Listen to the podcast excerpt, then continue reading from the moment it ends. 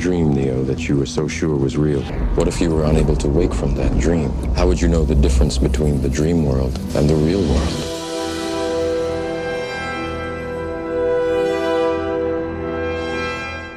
The answer is out there, Neo. It's the question that drives us. What is the Matrix?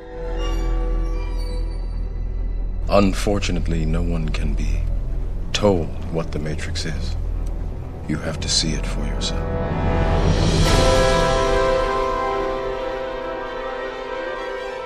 Olá, amigos! Sejam muito bem-vindos a mais um Alerta Vermelho. Eu sou Thiago Lamônica e hoje finalmente vamos falar de um dos assuntos que a gente mais quis falar na história desse podcast. Iremos falar da trilogia do mundo da Matrix. Para comentar desse assunto comigo, tô aqui como sempre o senhor Alexandre Luiz. Bom, isso aí, falar de um filme que fez parte da minha adolescência, provavelmente incentivou muita gente a tomar a pílula vermelha para viver de uma forma mais ampla. Que isso, hein? Esse filme é velho pra caramba mesmo, hein? É de 1800? Como é que é? Que maravilha. E também aqui com a gente, como sempre, o senhor Warley Banana. Eu ia fazer uma piada aí de pílula azul, pílula vermelha, mas já me picotaram antes da gravação. falaram que isso não é coisa de gente decente. Então eu fiquei triste, não vou fazer essa piada. Maravilha. Todo mundo ganha com essa. E também com a gente, como sempre, o senhor Davi Garcia. E aí, galera? Pô, olha só, eu tava na preparação pra gravação, eu vi um filme que era Matrix, mas eu não sei se faz parte da. Meu Deus. Esse a gente não vai falar dele, não, né? Só, só do Matrix mesmo. Tá, só pra saber. É, porque daí. Eu fico imaginando como é que usariam o Bullet Time num filme com esse nome. É, eu tenho esse. É, você fica imaginando o caralho, que eu sei que você sabe como usaria. Também tá aqui com a gente lá da Terra, da Terra longe, Wilker Medeiros. Mais uma vez. Toda vez isso agora? Terra longe. cara. Tem a terra média e tem a terra longe. tô- prazer, galera, estar aqui de novo, né? Principalmente um programa tão especial, de uma obra que tanto admiro, né? Diga a vocês que Matrix é o povo com o maior número de tentáculos da ficção científica contemporânea. A afinidade de tópicos é tão, acho que gigantesca, que eu chego, eu tô com medo de gravar. A gente, a gente vai, vai, vai fazer um podcast de Matrix por ano. E também, hoje, não como substituto, o que acontece uma vez a cada século, o senhor Igor Frederico. Podcast com mais temas filosóficos. E... Nossa, Finalmente pra a gente achou Igor, uma utilidade pro Igor, né? Ou então, finalmente, o Igor achou uma utilidade pra faculdade de filosofia. Eita. Ai, não, a faculdade de filosofia também tem a função de promover a Valesca Popozuda também. Justo, é justo, é justo. Escolha sabiamente continuar esse podcast e ter sua vida mudada, ou se quiser viver sua vida chata de sempre, desligue agora e até semana que vem.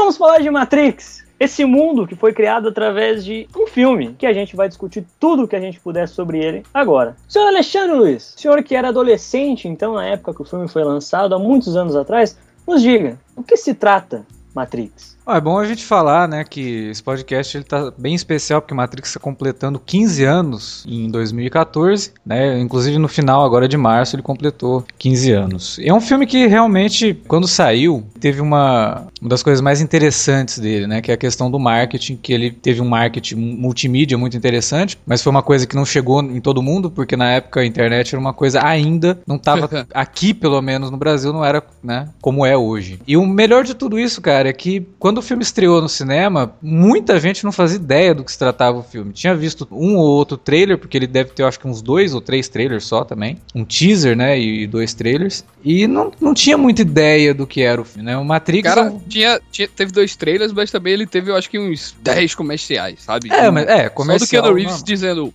uou. Uou, uou, é, exa- até o comercial, até o comercial da trilha sonora tinha o, o Keanu Reeves dizendo uou. O cara falava assim, é, a trilha sonora é tão boa que vai fazer você dizer, aí cortava pro Keanu Reeves, uou, Sério? Sério. Meu Marley. Tem o, no, no- em alguns extras, né, do, de uma edição que saiu de Matrix, que é, por exemplo, assim, comerciais de Matrix. Eu acho que tem uns 10 comerciais de Matrix. Todos os comerciais ele diz, uou. E não tem muita Isso é um variação, bizarro, sabe? né? São, são sempre as, as mesmas cenas, assim, editadas de outra forma e que não, não revelam. Isso que era interessante. Você ia pro cinema, sentava lá e ficava, porra, eu sei que o filme tem alguns efeitos especiais bacanas, eu sei que tem o Keanu Reeves, eu, te- eu sei que tem o Lawrence Fishburne, né? Mas Não, não é o Samuel Jackson. não é o Samuel Jackson. Mas eu não sei o restante, eu não sei o cerne da história. né? Mas uma coisa bacana também que ele dizia, o Alex, quase todos esses três também, era é, que é Matrix. Pra É. você, tipo, ficar com aquela curiosidade de conferir no cinema o que é aquilo ali. E o pessoal é, que saía da sala de cinema, ou, ou algumas pessoas que já, já tinham visto, né? O pessoal falava, cara, é tão maluco a parada que eu não entendi quase nada do filme. Então isso gerou meio que um buzz, né, também. É, isso também. Mas assim, ele teve dois, dois tipos de marketing. Teve um marketing positivo, que foi esse, e que foi muito interessante porque a própria ideia de você fazer a pergunta no, no trailer, né, o que é a Matrix, já tá indicando que é um filme que vai fazer você questionar, né? O que é a Matrix? O que é a Matrix? E aí, alguns desses, desses comerciais tinham o Morfeu dizendo, né? Ninguém pode dizer o que é a Matrix, tem que ver por si mesmo, já fazendo aquele belo convite pro cara ir assistir no cinema. E ele teve o marketing negativo, que foi por conta do tiroteio em Columbine, né? Que Sim, Uhum. é verdade. Teve aquela coisa toda da, da molecada lá que curtia Marilyn Manson. Marilyn Manson tá na trilha sonora do Matrix, e a molecada lá tinha assistido Matrix e ficou naquela, né? Pô, o filme incentiva a violência, né? Eles saíram atirando e, e tem uma cena no filme que o, o Neo e a Trinity entram num prédio, né? E tem aquele tiroteio todo, então ficou aquela. Leva ou, ou não leva a pessoa a matar um monte de gente? Mas não vamos entrar nessa discussão porque é uma bobagem. Imbecil não e que não faz sentido nenhum com o filme. Pois é. E Se aí. quiser, se quiser ver na Fox News lá, que eles. É, a Fox News Ah, melhor. é- eles são mestres nisso. eles É. debatem muito melhor que a gente. Pois é, só que não, né? É, vale a pena.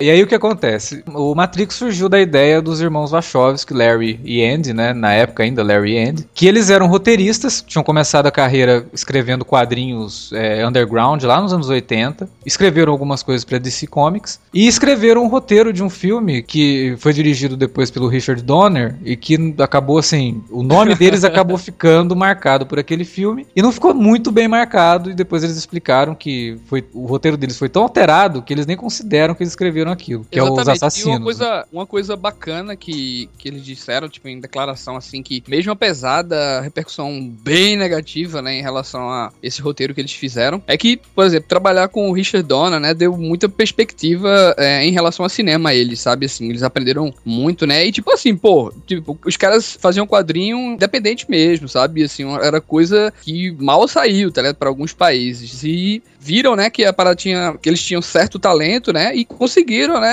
é, fazer esse, o, o Assassinos, né, escrever o roteiro de Assassinos, e com, pô, dois grandes atores, tipo, aí é- o que é que aconteceu? Eles pegaram, né, eles viram que trabalhando com, com assim, mesmo com essas feras, né, com muita gente, né, e dividi- dividindo o roteiro, viram que não é por aí o caminho de, tipo, sei lá, colocarem o nome deles. Aí eles decidiram que, tipo, a partir de- do próximo, da próxima coisa, a gente só vai fazer se a gente comandar a parada, se a gente realmente é, fizer tudo, sabe? É, e até tem uma história interessante, porque logo depois eles foram fazer o filme Ligadas pelo Desejo, né, Bound, que é um neo-noir, e que o casal do filme é um casal lésbico. E o filme ele tem uma cena de sexo bem pesada, mas filmada assim com muito bom gosto, inclusive. E no roteiro do filme, fazem a descrição da cena e eles escreveram no roteiro que eles entregaram para os estúdios, né? Fazendo aquela famosa peregrinação pelos estúdios, eles escreveram: essa é a cena de sexo. Nós não vamos cortar. E assim, tipo, qualquer estúdio grande que pega um troço deles, pô, quem que esses caras estão achando que eles são, meu, né? Aí, quando eles vão entregar também o roteiro de Matrix, eles já vão com a ideia assim, ó, é uma trilogia. Aí os, os caras da Warner. Não, não, gente, calma, peraí. Ninguém conhece vocês. Vocês não podem chegar aqui vendendo uma trilogia. E os né? produtores da Warner, né, quando eles entregaram, tipo, a primeira vez o roteiro de Matrix, né, é, o cara, logo de cara, assim, ele, pô, eu tô vendo aqui um- uma obra que realmente tem margem pra explodir e precisa ser uma super produção, né, mas como é que eu vou entregar um- uma super produção na mão de vocês, né? Eu preciso de alguma coisa, eu preciso ver alguma coisa, né? É, e aí que eles conseguiram fazer o Bound, né? O Ligado pra dizer. Que é o filme, assim, né, cara? É, tipo, eles fizeram na, nas pressas, né? Mas eu pessoalmente curti a ideia, assim. É um filme interessante do ponto de vista estético, né? É, a Tem uma- estética dele toda, o Matrix acaba evoluindo a própria estética do Bound, né? Tem muito Exatamente, ele tem uma, preto, uma- muito- uma atmosfera meio obscura, misteriosa, uma espécie de soft porn no ar, tá ligado? Você É. sente um pouco de- do clima de investigação, assim. É um bom filme, não é um grande filme, um filme que a gente olha assim, porra, daqui vai sair um grande diretor, mas, sabe, é um, é um, é um bom filme, assim. Ele foi muito pensar- comparado na época com o primeiro dos Coen, né? Hum, O Blood Simple. Também é um filme noir e tal, Eu- e que... eu não sei se, eu não sei a pegada, né? Porque a pegada dos coisas já foram mais diferentes, assim, mas eu entendi É, o roteiro, né? é. Falando, né? É, a comparação é mais assim, pô, são irmãos fazendo um filme de crime, né? E é o primeiro que eles estão dirigindo. E, e algumas coisas temáticas assim até parece, mas é, a, a pegada, o jeito de fazer o filme é totalmente diferente.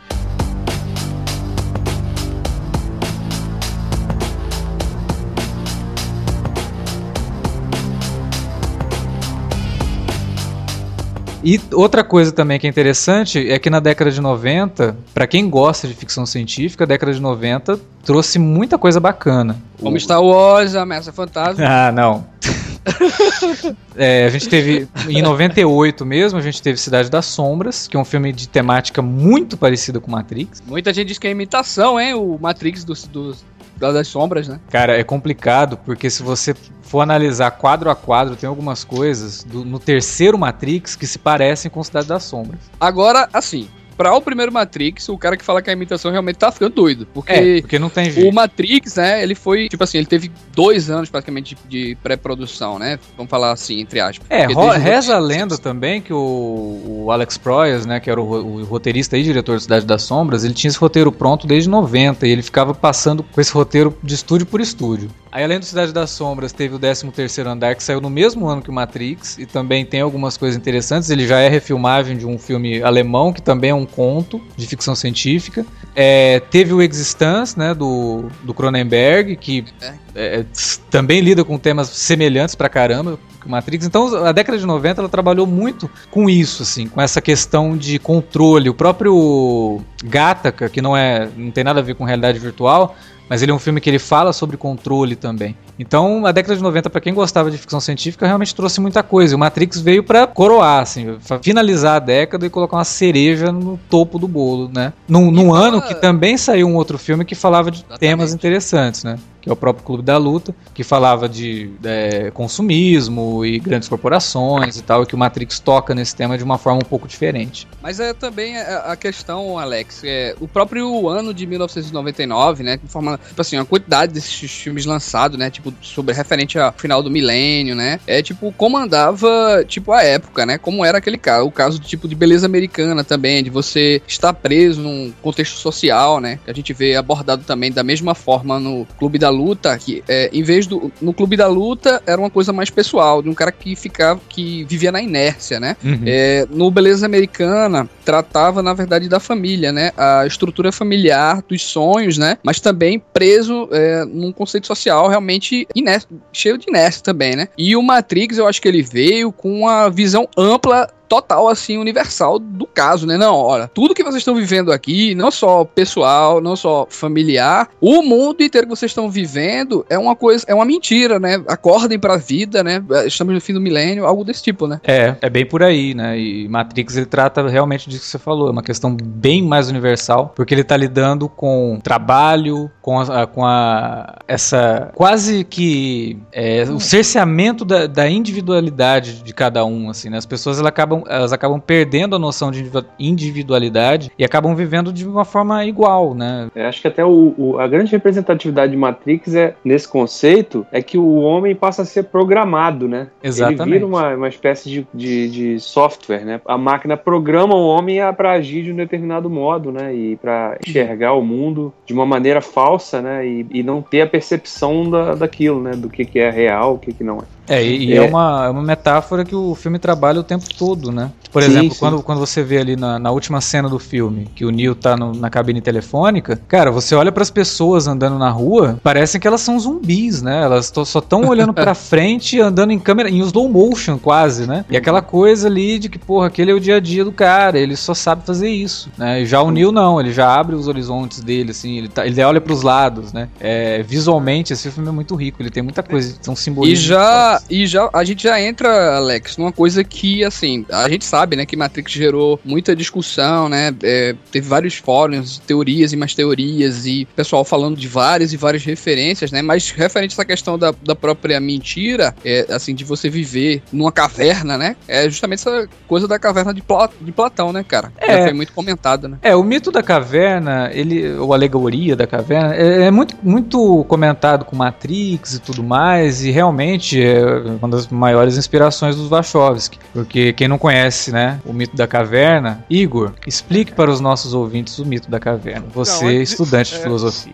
Antes de, antes de explicar aí pe- pedagogicamente, né? Já que me escolheram só pra isso, é, eu queria falar. Mas, ah, Você veio aqui favor. só pra falar de filosofia, não É, veio mas calma aí, mas é legal comentar também. Até hoje, muito, muito babaca fica reclamando e criticando Matrix, falando que usa mito da caverna de uma maneira muito simplória e que o filme não, não aprofunda e que é muito é, ridículo como usa, ou que o filme, a filosofia do filme é rasa. É legal que os babacas usam isso e assim, tem muito do, do mito da caverna ali, nem muito, eu vou dizer que tem pouco na, na Matrix do mito É, da tem caverna. mais, do, tem mais do Sócrates, né? Tem, não, tem mais da, das. Tem do Descartes cara, também, mas é, é- questão. é- eu juro que as meditações de Descartes é, adaptadas com explosão. Sim. Eu Mas juro. a própria história do Neo, eu, eu falei pra você, pra você explicar o mito da caverna por conta disso. Porque na Não, verdade não, não, eu também é. acho isso. Eu também acho que o mito da caverna é, é o de menos. Foi uma grande inspiração pros Wachowski, mas o Neo é o Sócrates, cara. Mas Sim, é como eu falei, eu- Alex, eu falei nesse ponto, né? Nesse ponto da mentira. Eu não, eu não falo de modo geral. Eu digo Não, não, eu um sei, é que- Eu falo do ponto da mentira. A gente. É, de, você, de você viver numa mentira, numa uma coisa que você. Se você for abrir a mente pra outras situações, eu, a caverna, o mito da caverna é mais em cima disso, né? Na É, verdade, não, o mito sim, da mas caverna ele fala sobre contentamento, porque assim, ele basicamente, vou dar um resumido aqui, ele assim, tem três homens acorrentados numa caverna, com os rostos uma,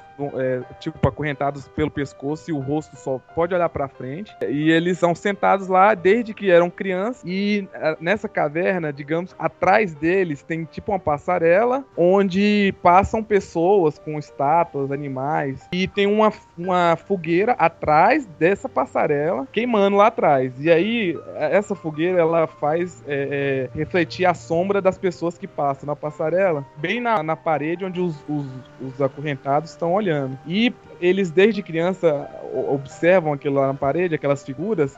Então, assim, por exemplo, passa o Wilker segurando, um, sei lá, uma bola de futebol pra cima. E aí a sombra na, na caverna ela é dis- distorcida, não parece um ser humano, parece outra coisa. E esses homens, eles vão é, só, vão crescendo e só observando e vendo do jeito que tá. Aí, ao, ao- é, o que um desses é liberto e ele sai dessa caverna, ele foge. Quando ele sai, ele, os olhos dele queimam, porque é lógico, ele nunca viu a luz do sol. E é um processo doloroso, ele não, não sabe como conviver com os outros. Só que aí ele percebe que o mundo também totalmente diferente do mundo que ele tinha. A visão que ele tinha era aquela, era aquela sombra. O mundo real é, é um mundo muito agressivo pra ele. Inclusive, ele tenta voltar pra caverna e para resgatar os outros e eles ma- o matam porque eles não acreditam que, que No que ele fala, né? É, e também não, eles não querem ir além do, daquilo. Pra eles a realidade é aquilo e eles não, pra que mudar? Não precisa mexer naquilo. Essa parte no- na Matrix, ela, ela condiz com a, todo o acordar do Neo, todo o processo que rola com ele, mas assim, que rolou com todos os outros, claro. E sobre contentamento. Tem muito de. da- eu- o, o Wilker falou de mentira, mas assim, ela é mais sobre isso mesmo, de você acordar. Mas Por o Cypher, por exemplo, ele é um personagem que é muito dessa, dessa forma mesmo. Ele quer voltar o tempo todo pra Matrix, né? Então, aí o Cypher, ele é, da, ele é, na verdade, a pessoa que saiu da caverna, mas não aguentou a realidade. Aí ele preferiu voltar e ficar acorrentado olhando sombra, entendeu? Ele, não, ele não preferiu sentir o cheiro, tocar água, sentir o cheiro do ar, e enfim. É, mas basicamente, e- esse, o mito Platão é universal até hoje, esse é o mais famoso dele, inclusive, porque ele traz isso que é uma essência de Matrix, inclusive, que é o primeiro pontapé inicial da Ma- Matrix, que é acordar, né? Sim. Abra a, a- o- sua visão, pra você ver esse filme também, abra sua mente e daqui pra frente vem comigo, entendeu? É, e que era, isso que eu falei libertar. do, é por isso que eu falei do Sócrates, porque o mito da caverna, ele também chama de alegoria da caverna, justamente porque ele é uma alegoria da própria história do Sócrates, o que foi feito com o Sócrates, porque que ele acordou, né? Uhum. Porque, Porque a, a ideia toda do Sócrates era incentivar as pessoas a fazerem perguntas. Isso. Né? É, ele, ele trabalhava, porque assim, não tem os relatos que a gente tem de Sócrates são os diálogos do Platão, né? Exato. Sócrates escreveu nada. Mas o Platão foi aluno de Sócrates, em Sim. teoria, né? Porque tem, tem gente que tem tese que o Sócrates nem existia, existiu. Mas aí é outra. Mas o. É, tem, tem comentador que fala que Sócrates não existiu, Tá, cara. não vamos entrar nesse ponto. Mas Mas aí o, o que rola é que ele dava aula, mas se você ler um, qualquer diálogo do Sócrates, você vai entender como era o Sócrates. Ele simplesmente ele era- andava descalço, bebia pra caralho, era feio. E ele simplesmente questionava as coisas da vida. E se alguém ia conversar com ele, ele só questionava todo o conceito que a pessoa tinha. Então ele, que- na verdade, o que, que o Sócrates fazia? Ele quebrava todo um conceito pré-formado de uma pessoa. Digamos que é um adolescente que sabe, acha que sabe tudo do mundo. E aí o Sócrates só vai questionando ele até ele perceber que ele não sabe nada. Que era porque- justamente essa a ideia dele, que era mostrar que você não sabe de nada, eu não sei, né? Ele mesmo falava, eu, eu só sei que nada sei. Né? Exato. Como- Tanto que, né, na, na época dele, quando ele foi ao oráculo de Delfos, né? Porque um discípulo dele foi lá e falaram que o- a pessoa mais sábia que existia era Sócrates, e ele foi lá questionar isso, e ela perguntou pra ele, ele falou que, né, que ele realmente ele não, ele não sabia de nada. E aí o, o oráculo, né, falou, olha, realmente você é a pessoa mais sábia que existe. E o oráculo de Delfos seria uma representação do oráculo do filme Matrix. Sim, até o, o oráculo é, é descrito como, né, sentado no, no- no tripé e cheirando a fumaça, né? E a, e a própria que- frase conheça-te a ti mesmo,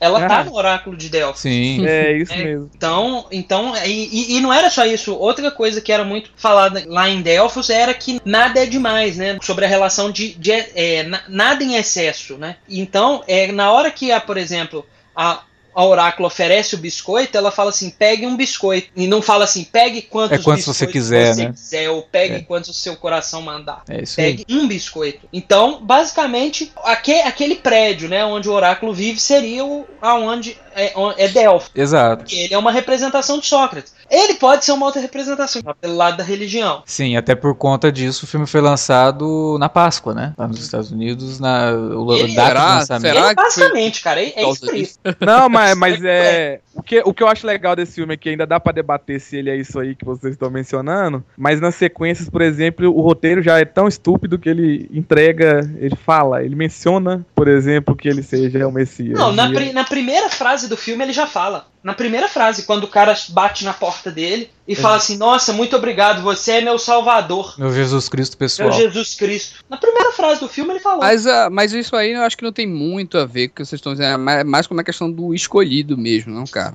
Não, Não, mas a eu- questão do Messias, ela é trabalhada em todo, eh, na- tanto na religião cristã quanto na judaica, e, e o filme sim carrega isso. Ele trabalha sim com a ideia, eu acho que não dá pra descartar Não, não, isso. é, é- é descarado. No filme, ela- no primeiro, ele é mais subjetivo, é mais. Mais sutil, né? Mais É, mais sutil. Só que, pô, ele Você acha mesmo que é sutil, cara? Ele tem que morrer Não, pra no- salvar todo mundo. Não, caralho, Não, no primeiro, não. No cara, ele- primeiro não olha, fica ele claro que vem- ele tem que morrer pra salvar o mundo. Tese, Não fica, mas ele morre. Dele, Não, morre, mas o- ressuscita e acende aos seus Eu caralho. sei. Mais representação de Cristo. Não, quando ele Não, não, ressuscita, é não, não fica. triste. Pera aí, Alex, pera aí, Alex. Não fica. Essa questão de dele morrer pra salvar o mundo, na verdade, nunca foi dessa forma, né? Cara, Ficou- ele morre e ressuscita Ele no morre, Não, cara. mas peraí, ressuscita peraí, e acende calma. aos Sim, seus ele morre no final, cara. E ressuscita, final.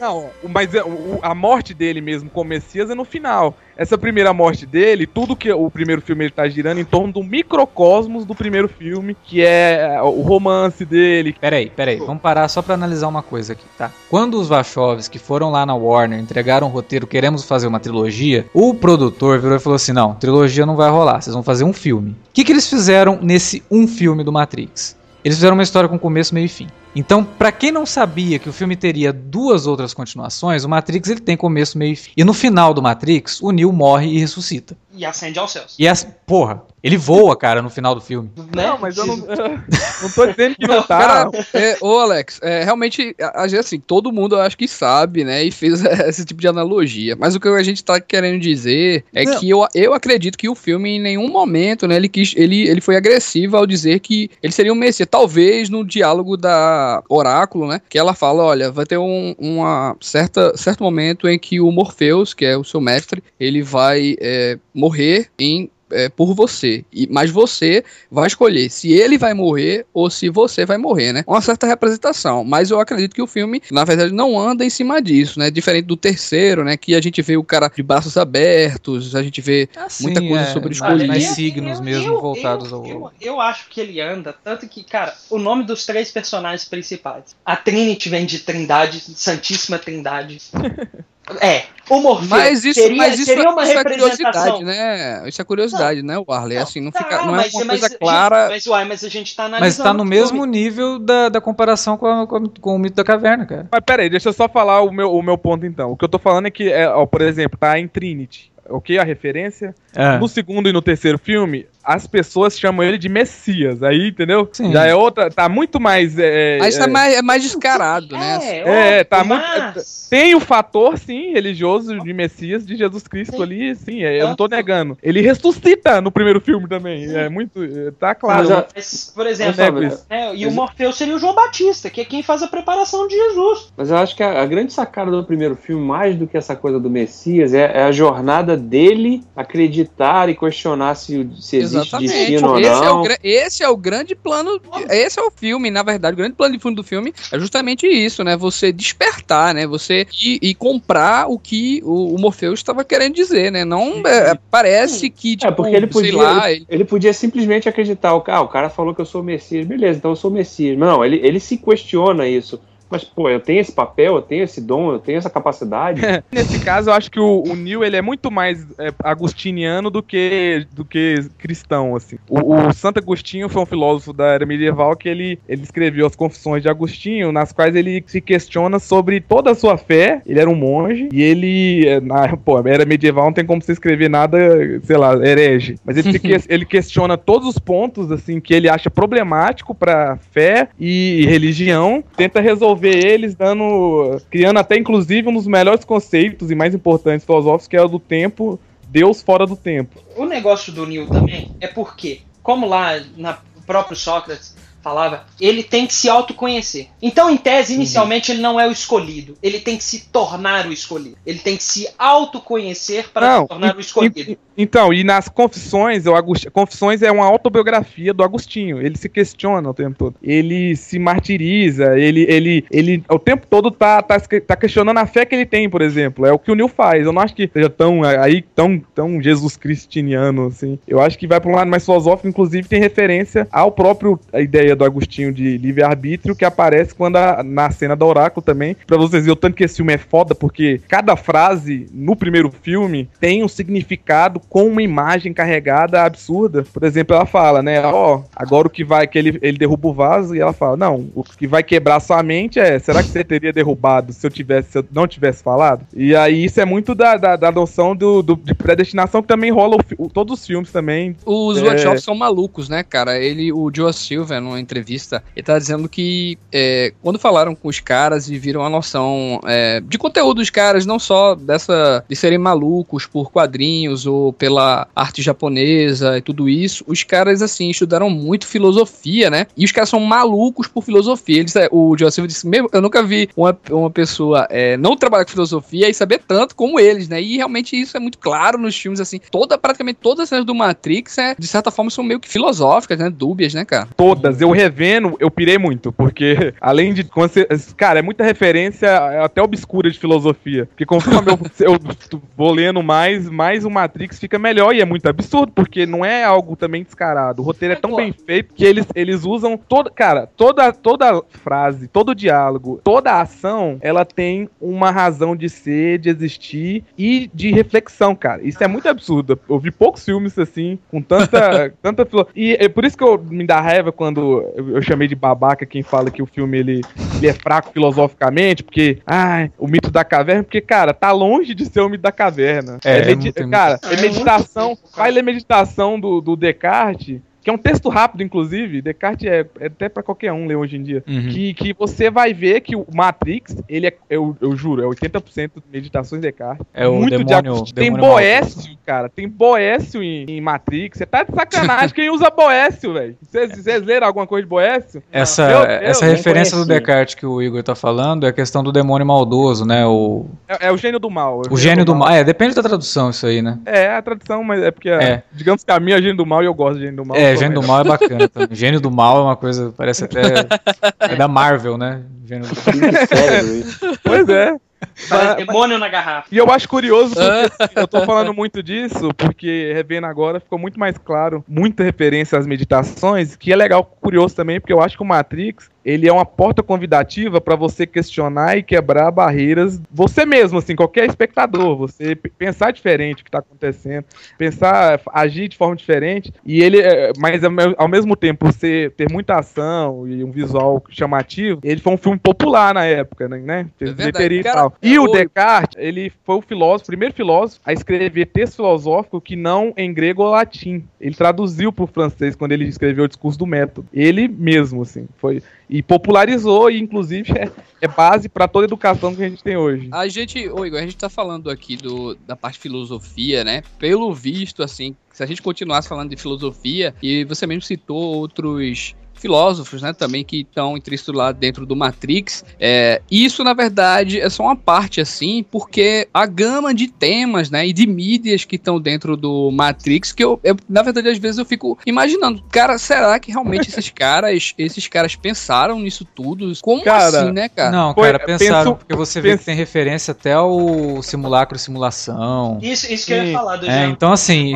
sim, realmente eles pensaram. E assim, se você pegar, isso que o Igor falou é interessante, porque, né, é, ligando com uma outra coisa que o Igor também falou. O cara fala assim, ah, é, Matrix é babaca porque é muito fraco na- no, no mito da caverna ali, faz uma... é, populariza demais o negócio e transforma tudo. Mas, meu, peraí, numa sociedade que as pessoas, elas, assim, e é uma afirmação absurda, a pessoa falar assim, eu não gosto de filosofia, e ela tem um filme pras massas, um filme de ação que funciona perfeitamente se você não fizer nenhuma leitura filosófica. Você assiste o filme do começo, meio ao fim, você tem efeitos especiais, você tem uma ação né, muito boa e que funciona até Aí o hoje. sucesso, né? E- Aí o sucesso. Tem uma trilha sonora bacana, então assim, é um filme pop, você vai, assiste, e se você não quiser pensar, você não pensa. Não, o Matrix é uma cebola, né, cara? Ele tem trocentas camadas ali. Você pode- Exato. E essa você pode primeira Depender de camada. quantas camadas que se você vai querer comer ou não, né? Sim, e essa primeira camada, Não, é, a camada de fora, ela É verdade, funciona é. lindamente. Aí, se você tiver curiosidade de descascando essas camadas, você vai conhecer certas coisas. E aí, que eu,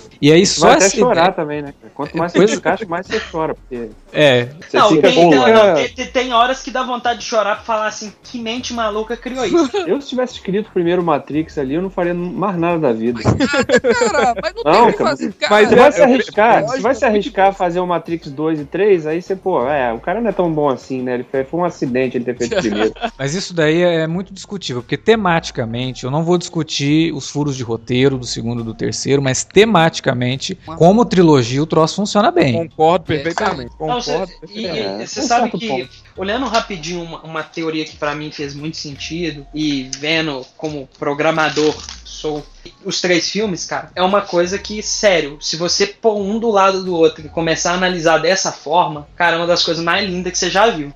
sério, ah, cara, sério, até o 3 começa a fazer sentido. Cara, os três Por quê? filmes eu acredito que eles fazem total sentido assim. Não, ele mas pode, eu ele pode eu- não, não, é que nem o Alex tá fazendo, não pode, ele pode do ponto de vista é, de roteiro, ele pode não, não- realmente não ter agradado Sim, muita é. gente, né? Mas do ponto de vista temático, cara, é uma obra transcendental, assim, é, a gente poucas obras a gente viu assim contemporâneas que trouxe tanta coisa pra gente discutir, Mas- sabe? mas eu falo e, assim- e de várias mídias. Por exemplo, a gente podia botar um cara aqui de quadrinho, um cara de cinema, um cara de filosofia, um cara, sabe, de, de religião, né? E assim, a gente vê, a gente vai pegando as outras mídias, né? a- a- as outras referências, e você vê que essa referência ela é brilhante, como o Ego tá dizendo. Porra, o cara transformou o mito de Platão nisso aqui, mas o mito de Platão é brilhante dentro do que se propõe, né? Mas o Matrix é brilhante não só por citar o mito de Platão, como várias outras mídias e outras referências, né? O que eu, o que eu disse, assim, de, de tematicamente, porque, no, no- cara, é- da forma mais simples possível, qualquer pessoa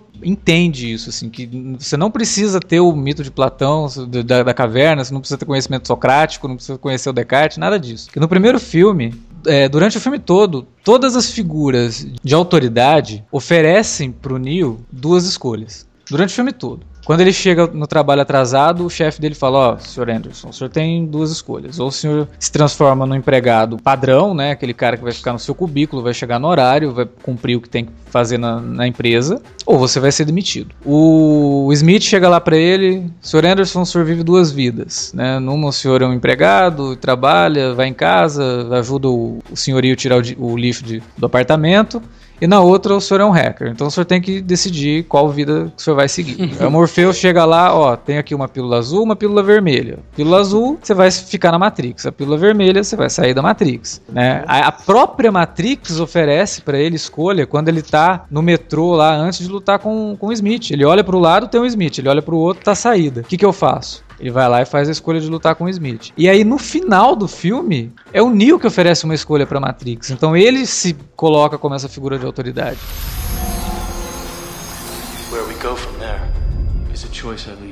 O segundo filme, ele já vai trabalhar com uma outra coisa. E aí, que ele, como segundo ato de uma história, ele funciona perfeitamente justamente por quebrar isso que a gente conhecia do primeiro. A escolha, ela é uma outra forma de domínio. E outra, sabia que o segundo filme, na verdade, ele, sem o terceiro, até o momento, ele seria um filme brilhante, porque muita gente pensava, depois de ter lançado o primeiro filme, que o segundo seria muito babaca, assim, não teria. é, seria mais por outra vibe, né? Que aqueles caras gênios, na verdade, eram, sei lá, foi por, foi por pura sorte, mas o que eles fizeram, na verdade, no segundo filme foi ampliar a história deles. Eles conseguiram, na verdade, é, tudo bem que a resolução é, realmente seja questionável, né? Mas o que eles fizeram, o que a- as novas perguntas que eles deixaram, né? Principalmente com a inclusão do que eles fizeram no jogo e no Animatrix também, cara, é, foi brilhante, sabe? É, é o que eu queria dizer anteriormente, assim, a continuidade que eles deram, né? Primeiro com o jogo, depois com o Animatrix e com os dois filmes, assim,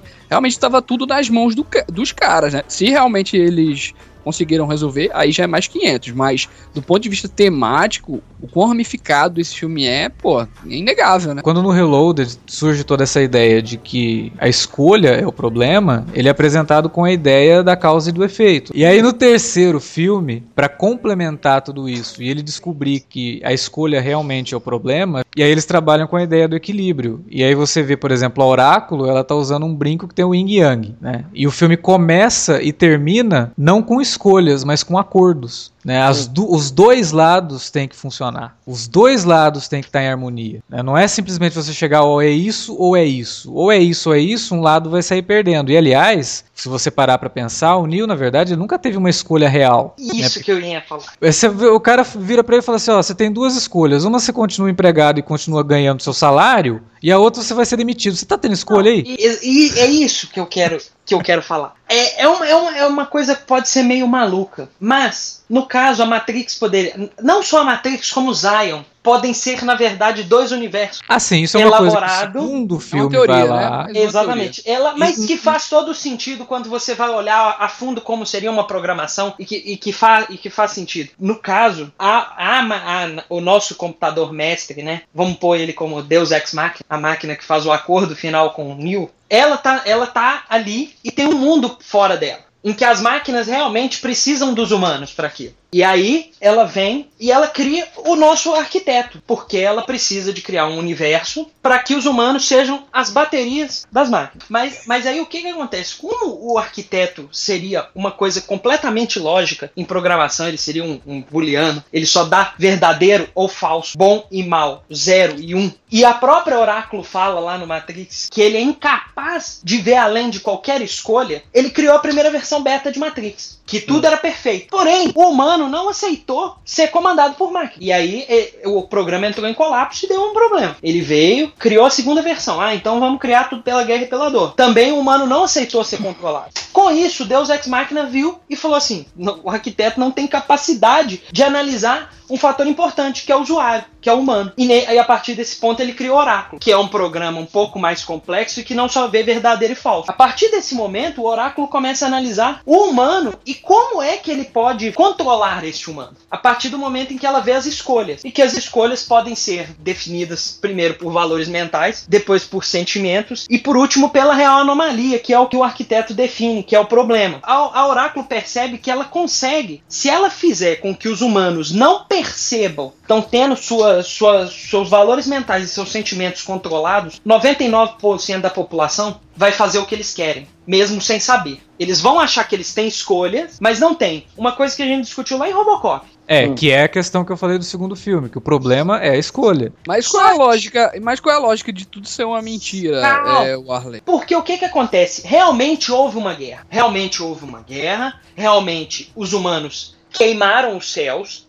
E a única Então, é, forma an- dessa antes, disso, ma- antes disso, é bom a gente, tipo, sei lá, é, dar uma introdução, né, do que houve realmente assim, né, cara? Não, ou, ou- realmente ou vai deixar por cima, assim? Não, Ah, então- não, pera aí, a gente tá É, levando o- em conta que quem tá ouvindo esse programa já, já assistiu Matrix, É, né? É, Já, aliás, e já assistiu, e já acho- assistiu Animatrix também. E eu acho aliás que. é, posso, posso fazer Não, mas um no, parênteses? no, no filme o Morfeu fala que foi queimado o céu, não precisava. Posso- Posso fazer um parêntese nesse, nesse ponto aqui? Eu, eu Hum. já vi- revi o filme umas 300 vezes, mas dessa vez, cara, eu tive um, um estalo, falei assim, pô, como é que eu nunca me liguei nisso? O Ma- o Matrix, na verdade, podia ser muito bem a consequência do Exterminador do Futuro, né? Sim, as máquinas Lá dominando. na frente, né? Podia ser um... É. né, o Skynet venceu a guerra com os humanos e descobriu uma forma realmente de subjugar todos, né? Criando então esse mundo de esse mundo artificial que dá uma sensação de realidade, mas que na verdade era um grande controle coletivo. Tipo assim, cara, os robôs, eles tentaram de todas as formas é, deixar e fazer um, um- apaziguar a situação, né? É, e não conseguiram, né, cara? E os humanos, em vez de, não só por recusando isso aí, pioraram e se mataram, né? Praticamente, bem dizer, porque quando eles. é, depois que os caras. É,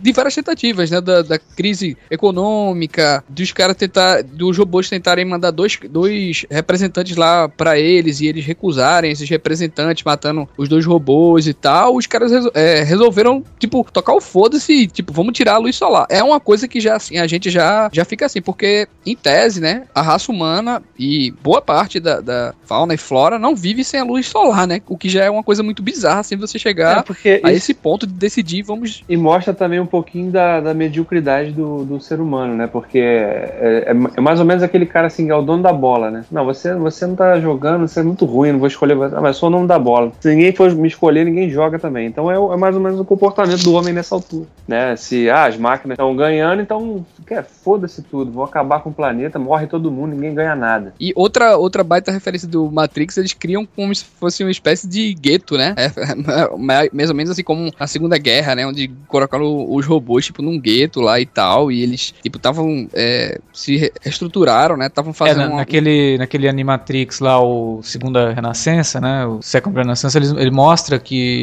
ó, vamos, vamos criar então um lugar pra colocar os robôs e os robôs vão continuar trabalhando de certa forma pra gente, sabe? Tipo, é, é muito. e, ó, vamos dar uma terra pra vocês, vocês vão continuar sendo nossa mão de obra, tá? Que é mais ou menos até o que eles revisitam no Reloaded, né? Quando o Neil tá conversando com o conselheiro e eles falam, olha que contraditório, né? A gente tá aqui lutando contra as máquinas, mas a gente, ao mesmo tempo, só, só consegue sobreviver aqui embaixo por causa delas, né? Sim, que é outro ponto de- desse negócio que eu tinha falado da, da escolha. Que aí o Neil fala pra ele, não, mas a gente pode desligar as máquinas. Aí ele fala, ah, verdade, a gente tem essa escolha. A gente pode desligar tudo. Só que aí você não tá levando em conta que se a gente desligar tudo, a gente vai morrer, né? Sim, mas, mas aí, é- é- é- é- é- era nisso que eu tava é, falando. Porque aí, quando, quando tava a questão ali, que o, vamos supor que o oráculo desenvolveu esse pensamento e passou para Deus Ex Machina, ele viu que ele necessitava de uma outra pessoa. Essa pessoa seria o Merovingia. Que seria o quê? Alguém que ia desenvolver um algoritmo para, como se diz, para implementar o- um algoritmo que seria o algoritmo da causalidade,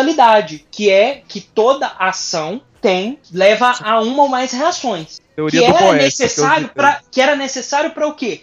Para manter um controle, para que o arquiteto não tivesse mais necessidade de controlar as ações dentro da, da Matrix. E de Zion, por exemplo, sendo que ela também fosse um mundo virtual. Por quê? O, o humano, que ele fizesse ia ter uma ação e ele nem ia precisar de, por exemplo, reprogramar a Matrix quando alguma coisa saísse fora do normal. Você tem os agentes Smiths na Matrix e os sentinelas em Zion para controlar isso, para controlar os humanos. É. Eu, eu não gosto muito da teoria de que Zion é, é um mundo Não virtual. existe. é. Também porque. Porque Porque senão uma perde coisa muito. tudo, cara. É, totalmente. Ó, é Não. o que eu ia falar. Qual Não, é, qual é a Porque, lógica que tem? o sentido, no fim das contas, é manter as máquinas vivas. Só que o que que acontece? Mas não tinha O lógica, que não, eu Arley. Só era acho- eles deixarem os caras lá desacordados, entendeu? Não tem Só era deixar como. desacordado. Não, Não precisa tem- fazer não nenhuma Não tem ilusão como, pra eles. porque a anomalia Não existe tem sempre. como, E não ela tem- sempre vai acordar outros Não caras. tem como. Pra você manter ele desacordado, ele não vai ter atividade mental. Eles necessitam da atividade mental. É, e aí, e aí eu vou Não me intrometer funciona. agora também, porque eu achei Mas os legal. humanos, ô Igor, mas os humanos, eles não nasciam mais não, e tipo, não tinham filho assim normal não, cara. Depois de um tempo, é, não existia mais essa coisa de ter filho e eles ir lá pegarem as pessoas, não. Os bebês nasciam já daquela forma, não tinha lógica. Se eu tenho total poder Mas sobre se tudo... você manter ele desacordado, ele não tem atividade cerebral, portanto, ele não fornece a energia que eles precisam pra sobreviver. Mas ele- eles não. Não. pegam a energia de ninguém que tá acordado, não, Arley. Eles pegam É. a energia que eles só pegam, eles só pegam a energia daquela galera que tá lá nas câmeras lá. de- Mas É, você não tá, vivendo você não tá. É só energia entendendo. química, O é sistema, o sistema de computador, a, no- a normalidade, ela é cíclica. Você, vamos supor que você chegue lá e extermine as anormalidades. Os que entenderam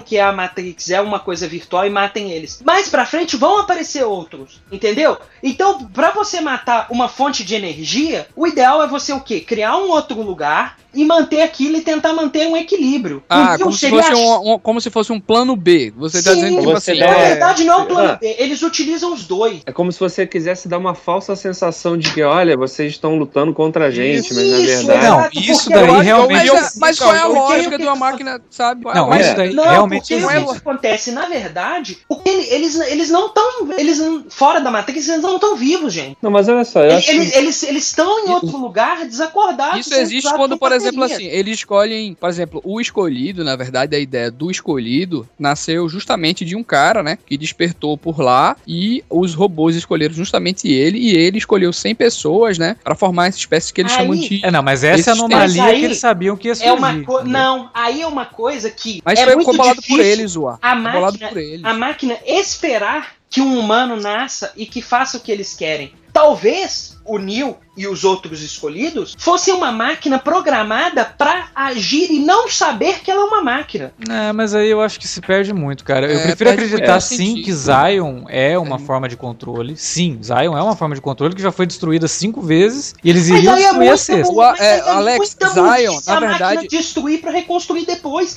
É Não, muito eu acho que. Zion, na verdade, sabe o que é Zion? Zion é 01. 01 é o que a gente tava falando. Foi quando os humanos viram que os robôs estavam fazendo aquilo ali, pegaram, criaram Não, não, uma mas, unidade é, o- chamada 01 e colocaram os humanos lá. Não, não, mas E ali eu acho- Zion, e aí eu, pera aí. eu inverteram. acho que, Eu acho que, eu acho que tá tendo um problema de, de, de, de- entendimento, ali, porque o próprio arquiteto fala que Zion já foi destruída cinco vezes. Ela precisa existir para que o sistema da Matrix continue funcionando. Isso daí fica claro. no- eles são Mas eu não, eu não gosto da ideia de acreditar que Zion também é virtual. E primeiro que eu acho que se o arquiteto já acrescentou Zion na equação, o arquiteto é o que equilibra a equação, então talvez Zion possa, possa ser virtual no sentido que o Arley tá falando, pelo que meu entendimento é que é, a fonte que é destruída, ela é uma ilusão para toda anomalia que acontece, enquanto existe uma fonte fora e toda anomalia acontecendo, Zion, revolução, ela tá dentro também da Matrix e o que tá fora nunca é alterado. Porque na verdade Zion e Matrix elas são interligadas. São dois universos virtuais e que quando um despencar completamente, o outro vai despencar junto. Não, Arles, Zion é uma cidade, é um gueto. Cara, é eram- isso que eu tô tentando explicar. a é, teoria tá é outra. reverter o conceito. Eu estou É. querendo mostrar que talvez Zion não seja o que você está imaginando. Zion também é uma parte do computador, só que é uma parte que foi criada com o seguinte: nós vamos enviar para lá as pessoas que têm a anomalia mais forte do que os valores mentais e os sentimentais. Coisas que o oráculo, junto com o Merovingem e o arquiteto, não conseguem controlar. Depois que os caras escolheram 100, né? Não é assim, eles Calma, mandam, não. calma. Depois que os caras escolheram Mas- 100, mas os sabe caras por- montaram, montaram uma parada que eles conseguem, através de, de um meio pirata, entrar na Matrix e ver a- alguma galera que tá, tipo, algum, algum cara que tá, porra, esse mundo tá fal- tem alguma coisa Aqui, faltando. uma- tem- uma- o primeiro, vamos supor, o primeiro escolhido. Vamos supor que o primeiro escolhido é uma máquina. Ele é, ele foi criado, mas ele não sabe que ele é uma máquina. Mas ele foi programado com o seguinte: olha, eu vou, eu, eu tenho que ir lá, eu tenho que tirar X pessoas da Matrix, trazê-las pra cá e contar aqui o seguinte: que a gente conseguiu fugir da Matrix e não sei o que, e eles vão tentar sobreviver à resistência aqui. E ele vai escolher pessoas com, re- com, com, com as- essas anomalias, que seria 1% que não entra nesses preceitos básicos que acabam sendo controlados. E eles são levados pra lá. E eles são levados a acreditar o seguinte: olha, vocês têm que continuar lutando por isso. E aí eles vão. À medida que eles vão conseguindo salvar mais pessoas da Matrix que tem essas anomalias, que a pessoa tem que acreditar naquilo pra ela, para ela ser uma da- das pessoas levadas, né? Isso é comentado. Isso vai crescendo. O problema é que tá- o arquiteto não previa que isso fosse acontecer tão rápido que não ia dar tempo dos demais irem morrendo. Por isso, a criação dos sentinelas e dos agentes Smiths para controle. Esse ciclo da máquina do, do escolhido foi acontecendo e o oráculo foi controlando. Até o momento que ela vê que se entrou num ciclo vicioso que não tinha saída. E ela resolve pela primeira vez mudar de lado. E de fato ajudar o Neo, ajudar o escolhido. O que eu acho é assim, cara, se realmente fosse uma coisa é, criada pela própria máquina, criada pelo Deus Ex Machina mesmo, e, e ele quisesse, na verdade, tá todo mundo é, é, vendo uma espécie de Big Brother, né? Eu acho que tramas internas, personagens é, realmente bem característicos e, e eu acho que assim, se você a, a Matrix, na verdade, não existe trama interna dentro da Matrix, não existe pessoas tipo, eu tô fazendo isso aqui porque eu quero sair. Não, não é assim. Você, a pessoa que tá fora escolhe pra você sair. Se for, se realmente tudo fosse uma Matrix, a própria Zion é uma Matrix, a ideia dos caras colocarem eles lá dentro de uma outra Matrix, né, já pegando aquela coisa de Inception, acho que não tinha lógica. Os personagens, na verdade, seriam muito vazios, assim, não teriam Mas- motivações mas- ideológicas. Não, mas a intenção é essa. outra- A forma,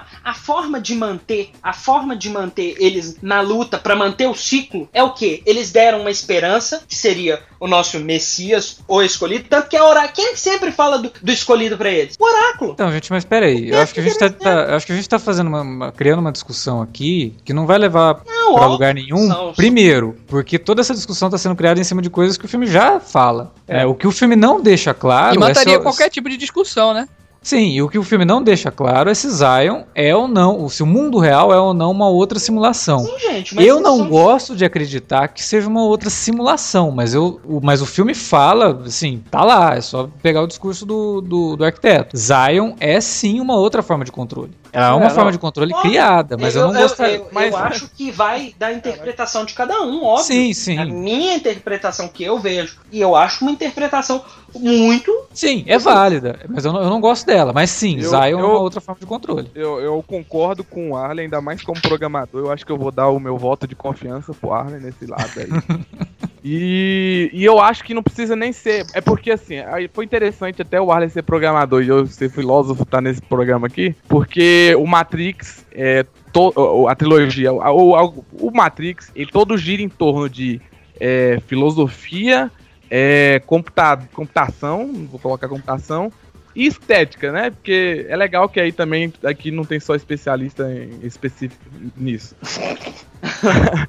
mas mas, mas é, o que rola? O, o, que eu tava, o que eu entendi, que o Arley tentou explicar mente com muita interrupção, foi a explicação lógica com- da- do, do, do lado computado. Óbvio, é a lo- Ô, Igor, seria uma lógica o, o Igor e o Ar, o. Igor e o Ar, é, é o que nem o Alex tá falando. Isso que vocês estão estão dizendo aí é uma teoria. O filme, Não, na eu verdade... não vejo tanto como uma teoria, ô É Wilker. Eu é uma- acho Não, a única coisa, é peraí, peraí, eu acho que. Eu não acho que que seja tanto uma teoria, eu acho que ela é muito mais bem fundamentada do É do porque o filme não, não desenvolve isso de forma clara, Ele o Igor. desenvolve com o. eu Ele acho- traz, na verdade, outros dilemas, ele traz o romance. Por que ele ia abordar o romance de, de duas pessoas que nem existem, que nem estão se comunicando? É o, o romance, porque ele ia Não, abo- aí abordar de ideologia. aí- aí- Deixa eu posso te falar agora. que Aí que não precisa ser comando? só o lado computacional. O, o, o, o, o- existe um deus, um deus normal, não precisa ser ex-máquina, um deus que ele cria o mundo e, inclusive, em alguma teoria, por exemplo, uma de, de Aristóteles, que ele, ele, ele, ele, na filosofia dele, ele, ele coloca na, na sua metafísica a, a, a relação de caso, cal, causalidade, que é que está posta no Merovision e que foi bem fundamentada pelo Arley, ao meu ver. A relação de causalidade é, é que o mundo ele é criado a partir de algo e esse algo ele, ele é a causa de tudo. E tudo que se gera dele causa alguma coisa Mas, e por, é, enfim. O, o, que, o que o Wilker falou da relação do amor, por exemplo, é uma coisa que pode ser explicada por aí. É porque foi... o Ale, eu, eu só dei um, eu só dei um exemplo. Sim, mas, mas eu quero, tudo, é, tudo ali é muito um, físico, sabe? O lado sei, mas eu quero te dar um exemplo. Eu ia chegar lá, é porque o lado, o lado filosófico tem também, aí eu vou voltar nas meditações do Descartes e com o gênio a ajuda do gênio maligno e Deus. Deus, as meditações de Descartes são meditações metafísicas é, é, é, o sentido metafísico, para quem não sabe, é extrafísico, é, é, discute inclusive Deus, enfim. O Deus de Descartes, ele criou o mundo e todo, um dos maiores problemas filosóficos da humanidade é o problema do mal, certo? Como o mal pode existir se Deus é bom e puro, enfim. Deus criou o mundo, mas Deus, por exemplo, para Agostinho, igual eu já falei, ele tá fora do mundo e o mundo tá acontecendo lá, Wilker, por exemplo. A gente tá tendo, a gente tá gravando um podcast aqui, tendo relação, uma micro-relação que não importa para um deus, por exemplo. A, o conceito metafísico do Descartiano é assim: você tá, você não pode acreditar em nada do que tá presente no mundo à sua volta. Tudo é uhum. dubitável, uhum. certo? Aí eu vou chegar no argumento cóstico do Descartes. Tudo é dubitável. Por exemplo, a maçã que eu tô comendo, ela pode ter gosto de frango, mas eu não vou saber isso, entendeu? Porque é, aqui eu tô num, num, simulacro. Eu não tô no o, o que é, vale. É, como filosofia, o que o Descartes quer falar é que a metafísica só, só quando você morre que você tá, se alcança realmente o que é real. No mundo presente aqui, que a gente vive, é na verdade um simulacro, e é, a gente não pode acreditar a foto que eu tô vendo aqui no meu Facebook, por exemplo, realmente é essa foto eu posso estar sendo enganado pelo gênio maligno. O que é o gênio maligno? É uma força oposta a Deus, que ela, ela te engana, ela tá ali para enganar. O que, que é o gênio maligno? É a própria Matrix, é o próprio, próprio arquiteto.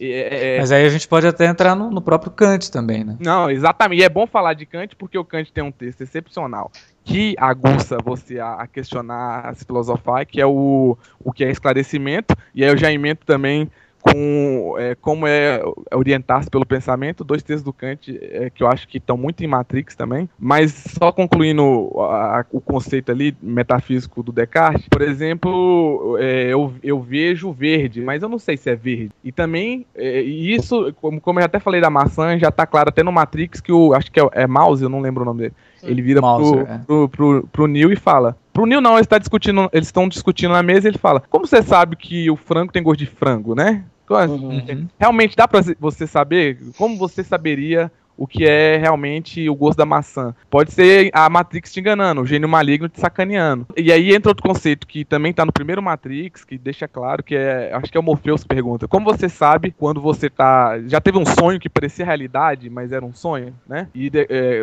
Descartes coloca assim: como você sabe que você não tá sempre sonhando? A diferença de um sonho pra realidade é que o sonho, primeiro, você nunca sabe como chegou, e a, a, o tempo, o tempo e espaço, a noção é totalmente diferente. E na Matrix, Matrix, você tá na realidade que em teoria é a nossa, que a gente tá aqui debatendo no podcast. Então, assim, e a gente sonha, a gente vai dormir, o Wilker vai dormir lá no, na caminha dele, ele vai ter um sonho, é, sei lá, matando o Arley na discussão. Aí, só que o, o Wilker já tá matando o Arley no, no começo do sonho dele e tal quando o Wilker acorda, ele continua na Matrix. Não quer dizer que no sonho você sai da Matrix ou você tá mais na Matrix. Você continua na Matrix, que é a nossa realidade. E como saber, né? Já, já expliquei. Não, não vai é, o tempo e espaço no sonho é diferente. Quando você acorda, o tempo anda para frente 9, 10, 11, 12 horas e a realidade continua. Você tá nessa realidade que ainda assim não é realidade segura, porque o gênio tá te sacaneando. E como você pode saber que você existe? Aí entra o argumento código. Eu penso, logo existo, né? Famosão. Por que que é?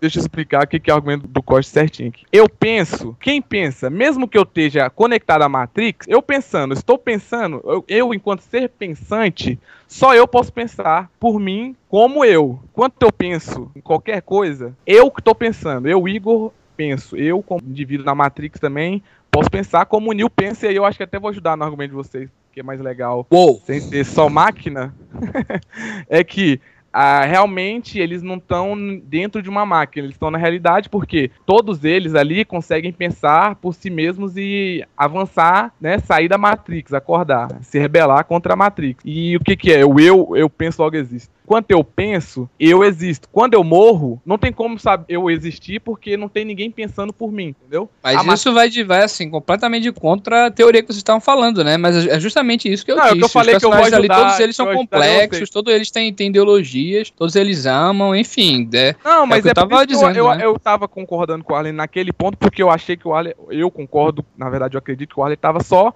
é, explanando um conceito que leva ao lado só compu- computa- computacional da- do filme Matrix, que envolve é, filosofia, computação e referência a um cara, caralhada de coisas que existem. Eu queria dizer que Zion não pode ser uma, uma invenção, porque os caras não sabem nem fazer festa rave. Se fosse uma invenção, se fosse uma programação de computador, pelo menos uma festa decente eles iam fazer, né?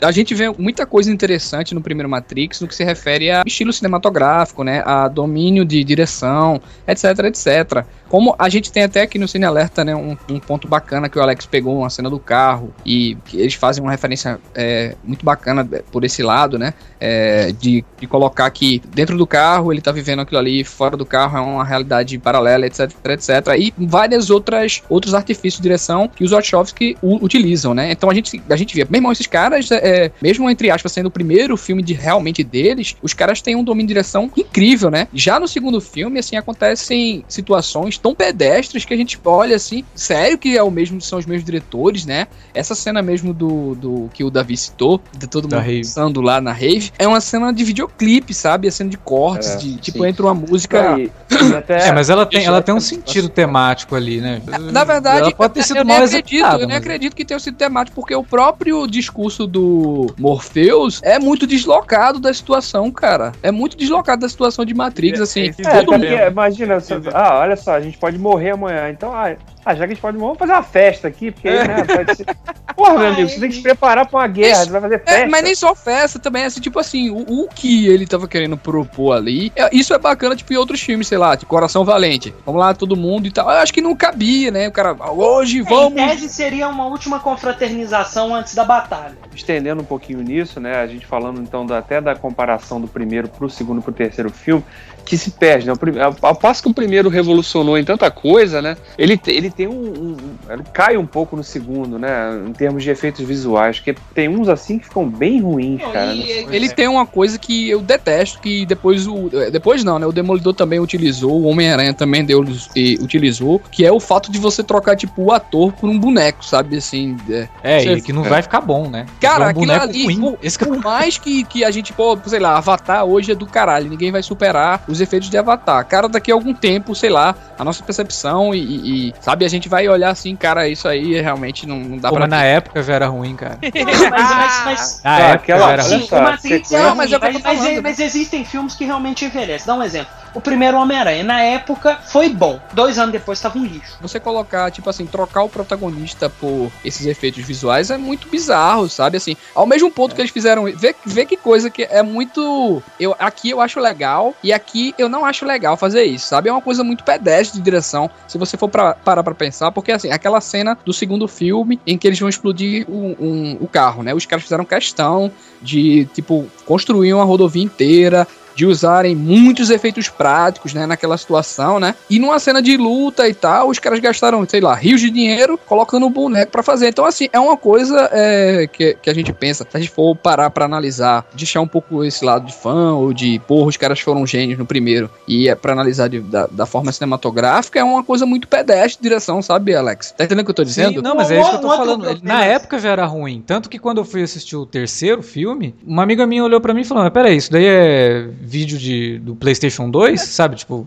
E, e eu falo de forma cinematográfica mesmo, não só questão de 2. efeito. Sim, mas por- Escolha se narrativa. funcionasse, se pelo menos tivesse ficado convincente, você até consegue falar, não, ó, ali realmente não tinha como, né, talvez e tal, ficou bom, ficou bacana. Mas não, assim, a escolha já é ruim, porque por conta disso que você falou, pô, usou o efeito prático em tantas cenas, por que que nessa tá fazendo isso? E além de tudo, usar um efeito que não te convence, te tira do filme. Ah, eu né? Você sai do o- filme, você fala, "Ah, porra, o Neil parou de parecer o Neil, segundo e o né? O agente terceiro- Smith parou de parecer o O segundo e Smith. terceiro filme tem dois problemas muito sérios, que o primeiro não tinha. Infelizmente, os dois diretores se venderam por cenas de ação. Mas o que, me, o que me deixa meio doído assim com o segundo filme é que se você for analisar o segundo, ele tem diálogos até bem maiores que o primeiro e que dá a impressão que assim, a gente vai encher isso aqui de referência filosófica, religiosa e seja lá o que for, e a gente precisa colocar uma cena de ação a cada 15 minutos, É. senão o povo não vai, Do ponto de vista sabe? temático, Sabe? é o que, eu, é o que eu tava falando antes. Do ponto de vista temático, o segundo é mais amplo que o primeiro, do ponto de vista Tra- temático. Exato. Trazer a figura. Só que aí parece que eles perderam a confiança no público, sabe? Ah, Eu acho que o nosso público não vai ficar prestando atenção se a gente não colocar uma cena de ação. É Aí do nada. que- é aí que aí justamente que eu falo a ruptura do primeiro pro, em relação ao segundo e terceiro. E o primeiro, ele, além de confiar no público e de, de realmente fazer o papel de levantar as perguntas para que, você faça a sua própria reflexão, o segundo e o terceiro não, eles deixam isso no segundo plano para jogar a história, para colocar o foco na história, no conflito armado, né? Rebelião contra de homens contra máquinas. Exato, e- que, é, que o terceiro filme é chatíssimo, cara. É, exatamente. No terceiro filme aquilo é chato, porque o terceiro filme poderia ser meia hora do segundo a mais que você tem ali, você finaliza a história. É, exato. É mesma Não, é, é aquele negócio, né, cara? Tipo assim, e eu, eu acho que assim, por mais. O terceiro, quase que, tirando a cena final, cara, ele, ele caga Matrix, sabe? Tipo, esqueci Matrix, foda-se, não quero mais esse universo. Porra, toma no O, o filme não tem nem Um, diálogo um direito. problema, cara. gente, também que eu acho desse, desse filme 2 e 3, ele é um filme, assim, meio covarde, que ele, ele faz com que você vá buscar referências em outras mídias, sabe? Muita coisa no, do segundo e terceiro filme são jogados, né? É, são é, adicionados lá, que você fica boiando, né? A cena do, dos caras estarem, é, sei lá, são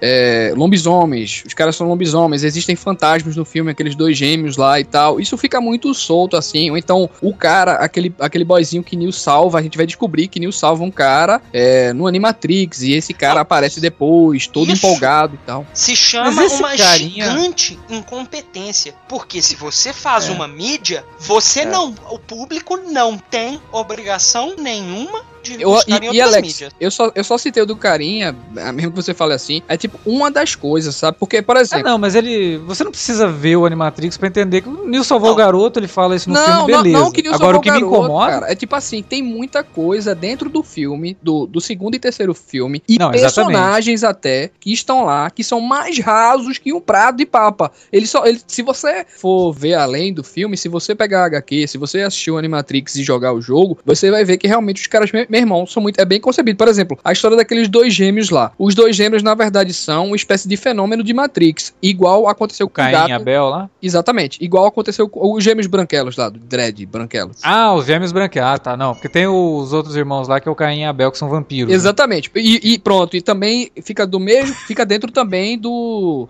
dessa, desse contexto que eu vou falar. Esses caras e essas pessoas, na verdade, são fenômenos, né? São, na verdade, erros de Matrix, programas assim que eles deram problemas. Aí o que é que acontece? Eles ficam dando erros da Matrix. É, é- na Matrix existem fantasmas, existem é, lobisomens, existem anjos, existem etc, etc, Sim, é etc. tipo a Esse- falha do déjà vu. exatamente. Sim, mas isso daí, Mas- isso mas daí a mesmo própria assim- Oráculo fala. Não, é. sim, mas, mas eu acho que não é, não é isso. Eu, eu acho que assim, tem ideias muito boas, como, como a ideia de, do chaveiro, do arquiteto, do, do Merovich. E é tudo muito mal, mal sabe? É muito mal- mal desenvolvido, pô. É muito mal desenvolvido. Se você, Sabe, se se, você fizessem- for atrás das tirassem- informações, beleza. Mas se você. Pra Se- você captar no filme. Ah, Se eles que ver- tiram- se- eu acho que eles tiram- algumas coisas sim. Por exemplo, eu acho que algumas coisas sim. Por- Eles quiseram dar uma explicação pra alteração da atriz da Oráculo, né? Que morreu a primeira e eles mudaram foi, o rosto foi da Oráculo. imbecil a explicação que eles deram, né? E a explicação, a explicação é dada no jogo. Isso, eh, pra mim, já é inconcebível. É. Não, Isso pra mim eles deram. você- Ele, no, no filme, primeiramente, eles deram uma explicação imbecil.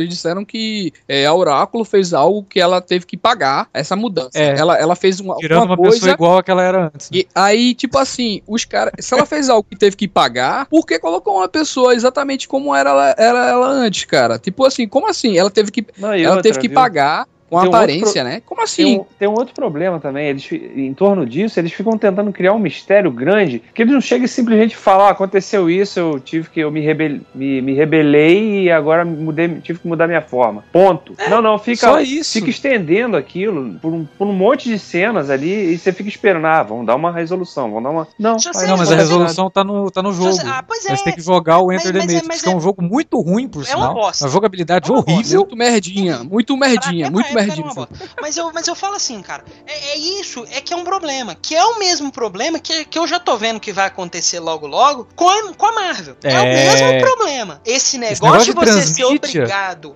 a ir procurar Ah, em outro lugar é um. Olha. Isso é um. é- eu não sei quem foi o filho da puta que inventou isso. Mas, Mas, tem, gente, mas tem gente que compra a ideia, É, mas tem gente mas que compra a quem ideia. Tem é gente um babaca. Você não é obrigado a sair correndo atrás de coisa que você não. que não É, eu acho assim, a, a transmídia é legal como complemento, mas ela não pode ser essencial para que você Esse- entenda a obra Brilhante, principal. brilhante, Davi. Brilhante, Davi. É verdade. Exatamente. Ela, ela não pode vir te dar uma resposta essencial pro funcionamento do filme, porque não, é peraí, eu fui ver, eu saí de casa pra assistir o filme. Eu não saí de casa pra assistir o filme e depois ter que ir numa livraria comprar um quadrinho, ir numa loja de jogo comprar um jogo e ter que ficar lendo em fora de internet. mano. Entrar, entrar num Entrar no site Twitter de produtor ligado, pro né? cara me contar que que acontecia. É. Peraí. Entrar num site que tá lá no. A senha do site tá no- nos créditos do filme, eles têm que entrar no site e ler um texto pra entender. Que Ô, merda, meu, hein? para, né? Não, aí não, aí já é demais. Mas eles fizeram isso. Tem muita Eles coisa. fizeram isso. É, é. É, e foram, foram os primeiros também, né? Vamos, vamos botar esse Engraçado, sim, também. Engraçado que a gente fala sim. tanto da, da saga do nosso querido Jorge Lucas, né? Da, dele faz, expandir tanto o universo e ganhar dinheiro, né? Mas os seis Mas filmes dele. expandido. É, os seis filmes dele, tu não precisa ir em lugar nenhum pra saber, não. Mas o universo Mas o expandido que de que tem Star pra Wars expandir não é ali, válido. meu jovem? Que Não, tem- precisa de outro tem pra lugar pra expandir, procurar que tem tanto pra assim? expandir, Não, é tem lógico. pra expandir, tem muita coisa. Mas não,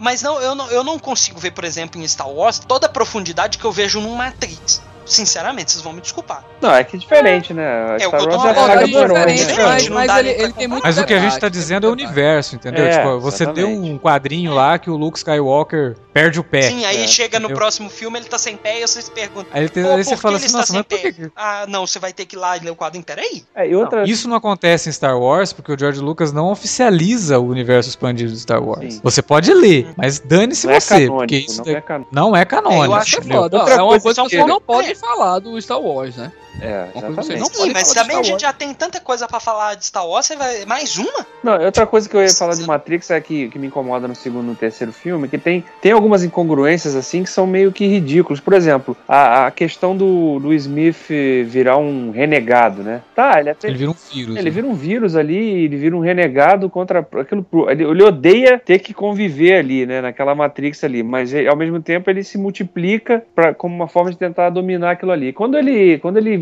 entra no suposto mundo real, né? Quando ele se transforma naquele cara ali, ele, ele joga a forma dele para aquele Bane ali, e quando, quando ele desperta no mundo real, ele é o Bane. Porra, não explicam porra nenhuma. Como é que o aquilo cara fez aquilo ali aquilo? não faz sentido nenhum. Eu Não até, sentido. eu até entendo o sentido da ele se rebelar porque ele perdeu o propósito dele a partir do momento em que o Neil corrompeu ele e coisa e tal. Beleza, mas esse negócio é, é duro. Ele entra, vira o corpo do cara e, ah, não, continue com a forma do bem.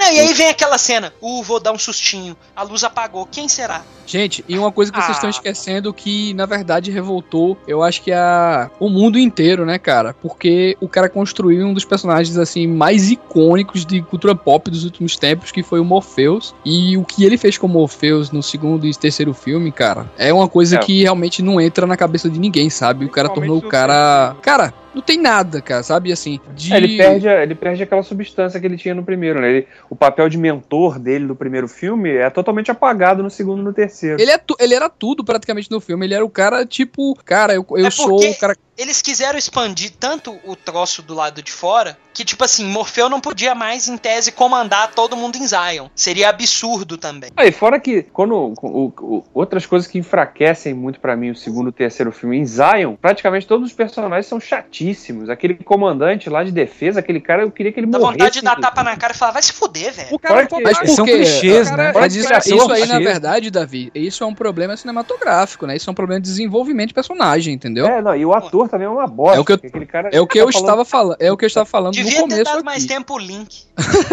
Nossa, Pelo não, menos o ator é bom, né, porra? ia, gritar o alt. Da, Ué, não tem grilo, mano. Era melhor do que aquele comandante chato da porra. Não, mas, mas presta atenção, é, é, não só o Will que falou aí que é problema de desenvolvimento de personagem, mas como não tem necessidade de ter tal personagem, cara. O cara tá lá Exato, só porque, clichês. é, só porque ele tem ciúmes da Niobe, velho. Ele fica puto É. e quer proteger. Mas, a- mas A isso aí eles, tá colocaram pra dar plot, um buzz à trama, né, Igor? Pra dar um incremento à trama, porque não, a, tra- Will, a trama Will, principal, ela era em cima do romance Mas no de- final das contas ele não incrementa em nada, ele só torna então, aquilo chato. é, eu, vou, eu vou pegar aqui e mostrar que pra mim é- era pra ser o 2 e o 3. Era pra ser é, a- ó, o começo e o fim do 2 eu gosto muito.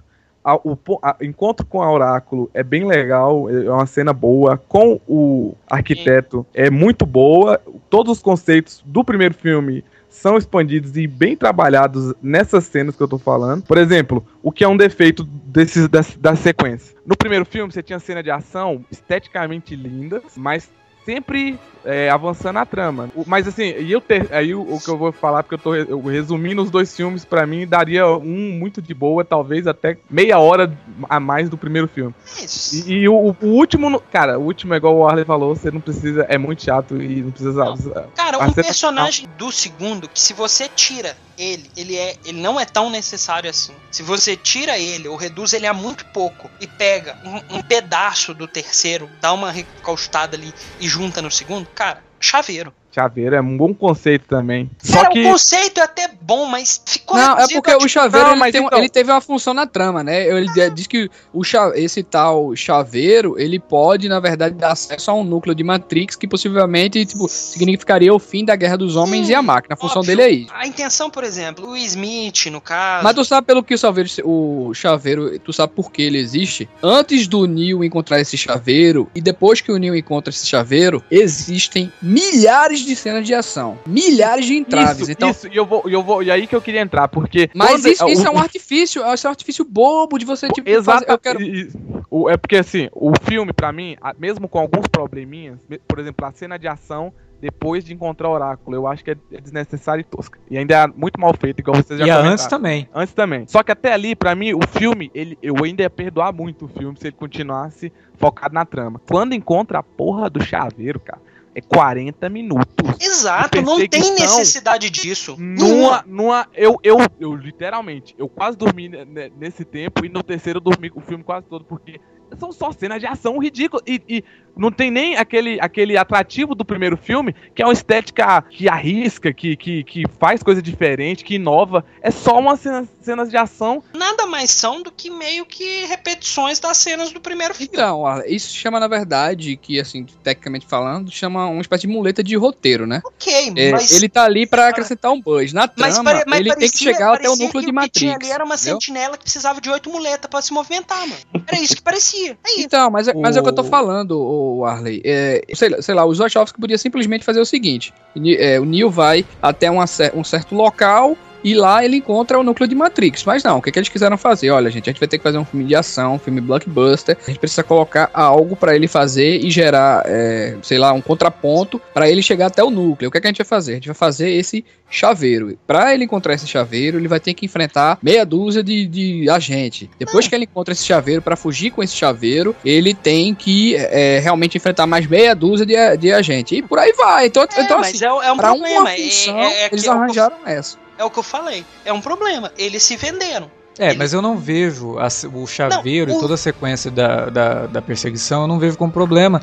Se, assim, eu, eu mantenho a cena da, da perseguição se não tivesse a primeira luta com, com o Smith e se não tivesse aquela luta com o Seraph. Mas Porque aí você criaria todo um filme com o Neo, tal, tem diálogo, Ficava mais tem isso, tem isso. E aí, certeza. Enriqueceu o e aí, quando o espectador ficava assim, porra, tá faltando cena de ação. Entra essa puta cena de ação bem feita pra caramba, Das da portas, perseguição né? na rodovia. Das portas também. É, é, mas assim, a da, da rodovia é, é o ápice. Não, ali, e ali aí é- entra isso. É uma das É, melhores e fala assim, né, aí, ó, você não, não queria cena de ação? Até agora você não teve. Agora você tem Sim. a cena de Não. ação. E não, sabe, Eu- cena de ação entendo. aqui, diálogo aqui. Cena de ação aqui, diálogo aqui. Aí quando entra a cena que deveria ser o ápice, ela já não é mais, porque já teve um monte Mas de é o outros. Assim mesmo como problema do, do Man fi- of Steel. Assim Mas é o mesmo problema acho, do Man of Steel. É Ele, ele né? Na verdade, ele, ele, na verdade, é, encarece o roteiro pra dar prioridade a uma cena de ação, entendeu? Tudo no Man of Mas- Steel é assim. mas- Ele, que eles, eles empalidecem o roteiro pra dar prioridade à cena de ação. Uma coisa que Eu- não devia estar ali, entendeu? E, sim, eu, mas aí é o que eu quero diferenciar. Matrix a gente tinha acabado de ver. Puta filme de ficção científica. Um dos melhores. E aí eles vêm e me fazem isso. Diferente do, do Super-Homem, que é a única coisa que o público tava pedindo. Faz o Super-Homem da porrada. Era só isso. Era Ó, mas eu vou falar uma coisa. Já que cê- vocês entraram na questão do super-homem, revendo Matrix pra gravar o podcast, eu parei assim e falei, puta, o Brian Singer foi corajoso pra caramba. Porque depois do Matrix, todo mundo falou, porra, aí ó, o filme do super-homem já tá feito. Você tem o cara voando, lutando com cena de ação, dando porrada. O que, que o Brian Singer fez? Fez exatamente o contrário. Porque se ele tivesse feito o Man of Steel, o Man of Steel seria um filhote de Matrix. Eita, cara, é verdade. Naquela é época verdade. seria. Eu, eu tenho que bater palma pro Brian Singer, cara. Ele foi totalmente contra Mas, isso, a mas maré. isso aí não, isso aí não salva. Ok, ele, a ok, gente já ele, discutiu, ele- né, sobre ei, o, o É uma- é Returns. Eu, eu, É uma eu- visão, eu é uma entendo, visão. não, sim, eu entendo. Eu realmente acho corajoso da parte dele ir contra as tendências do mercado. Mas isso não. Se ele tivesse feito na época, lá em 2006, o que o Snyder fez agora com Man of Steel, seria simplesmente uma cópia de Matrix. O Man of Steel, 15 anos depois de Matrix, o pessoal já não tem mais essa. Ah, isso daí a gente já viu no Matrix. Várias cenas do Man of Steel são muito parecidas com a luta do Neo com o Smith. Muito, no- muito quando ele tá parecido. voando. Não, eu tentei, ah, por exemplo, no, eu não sei em qual que foi, eu não lembro em qual dos Matrix. Teve uma cena de luta do, acho que foi até do último, cara. Cara, pra mim eu me senti vendo Dragon Ball. Sério. Mas é, é a A última, é última a cena, da eu me senti vendo uma cena de Dragon Ball. Eu falei, nossa, se o filme de Dragon Ball for feito, vai ser isso com poder voando. Aquilo ficou massa velho pra caralho, né, velho? Não, tá. Mas. Mas, Mas- mas ele te tira mas do filme é, em todo exatamente. momento, cara. Quando você percebe que o Smith não é o Smith. mas- Tem uma cena lá que o Smith tá. Ele vem na direção da tela, aí ele faz um- uma pose assim, dá uma chacoalhada que ele tá. Cara, não é o Smith, é um Boneco. boneco, virtual. É É, um boneco. feio.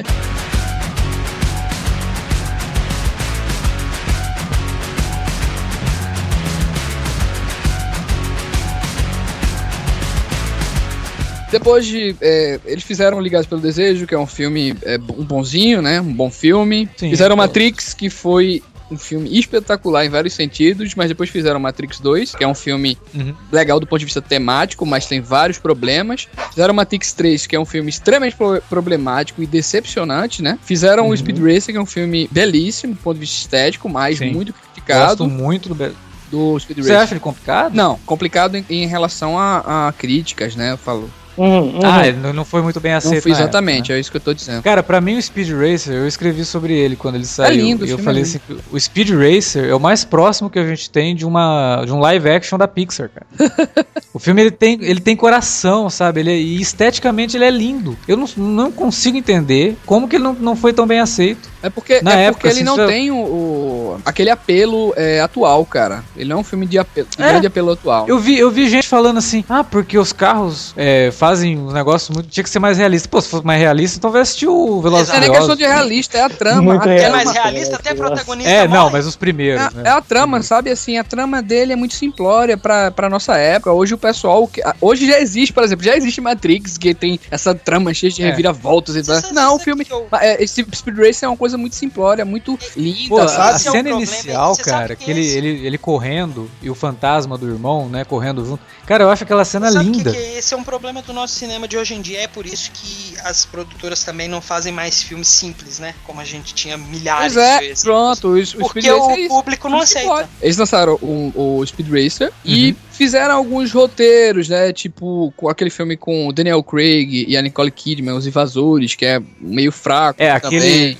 é, aque- aquele ali até é meio esquisito, né? É. Porque dizem que assim, o filme ficou pronto e aí depois chamaram eles pra reescrever e até dirigir uma cena. Ninja Assassino, né? Também eles fizeram, que é um Nossa, filme. Ninja é um Assassino. projeto que eles tinham antigo, né? Também. É, e esse último filme, que é um filme assim, é uma adaptação de um livro que requer ali, eu acho que aquilo requeria no mínimo uma trilogia, que é um, um livro assim de muito cuidado, sabe, com aquilo ali. E mesmo ele sendo lindíssimo também do ponto de vista estético, né? Não falando da, da maquiagem que é nojenta, o cuidado com aquilo ali, da forma de desenvolvimento de. O, o Alexandre pode dizer- até dizer que gostou e tal, e compreendeu e tal, ok, beleza. Mas para o público de um modo geral, o que, como eles desenvolveram o filme, eu, eu, na minha opinião, foi de forma errada, assim, sabe? Eu acho que o, o, o desenvolvimento não era bem por ali. Acho que e, e isso é um outro problema que eu vejo como um problema de direção cinematográfica também. De um modo geral, eu acho que os caras, como cineastas, não são grandes cineastas, assim, quando eles vão colocar a coisa em prática, sabe? Assim, eu não digo Matrix, porque eu não tenho o que falar do Matrix, mas quando eles vão desenvolver, colocar a coisa em prática, se a gente for olhar o contexto geral dos caras, eu não sei se eles são cineastas assim tão interessantes, tá entendendo o que eu quero dizer? Porque de, por causa de Não, entendi. escolhas, por conta de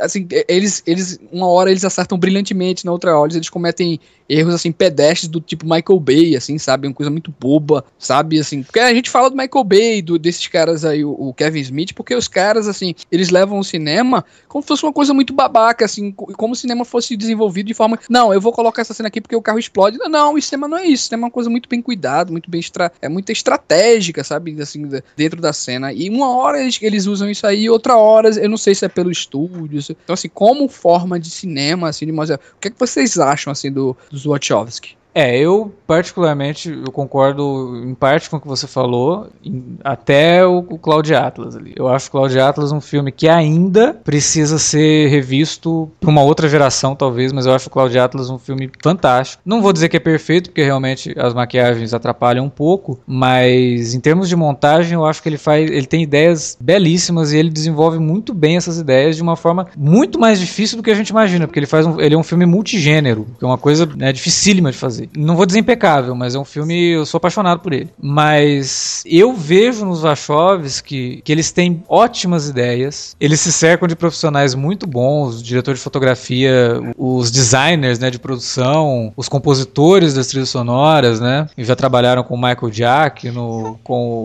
o próprio Don Davis lá que fez do, do, do Matrix, mas talvez na execução eles pequem um Eu pouco. acho que Seria o caso problema- do George Lucas, Alex? Seria o caso do George Lucas? Seria o caso do George Lucas. George Lucas ele tem ótimo, mas o George, O mas é um então, gênio que que, tá. não O sabe George, cinema. mas o George Lucas é pior ainda, porque ele também não sabe escrever. Esse que é o problema do George Lucas, cara. Ele não sabe escrever. Ele tem Ele- ótimas você ideias, pega mas não sabe escrever, então, tá dizendo. Ele conseguiu fazer lá o Star Wars, assim, estourando, mas você vê que o, o melhor, que é o, o Império Contra-Ataca, ele- o roteiro não é dele.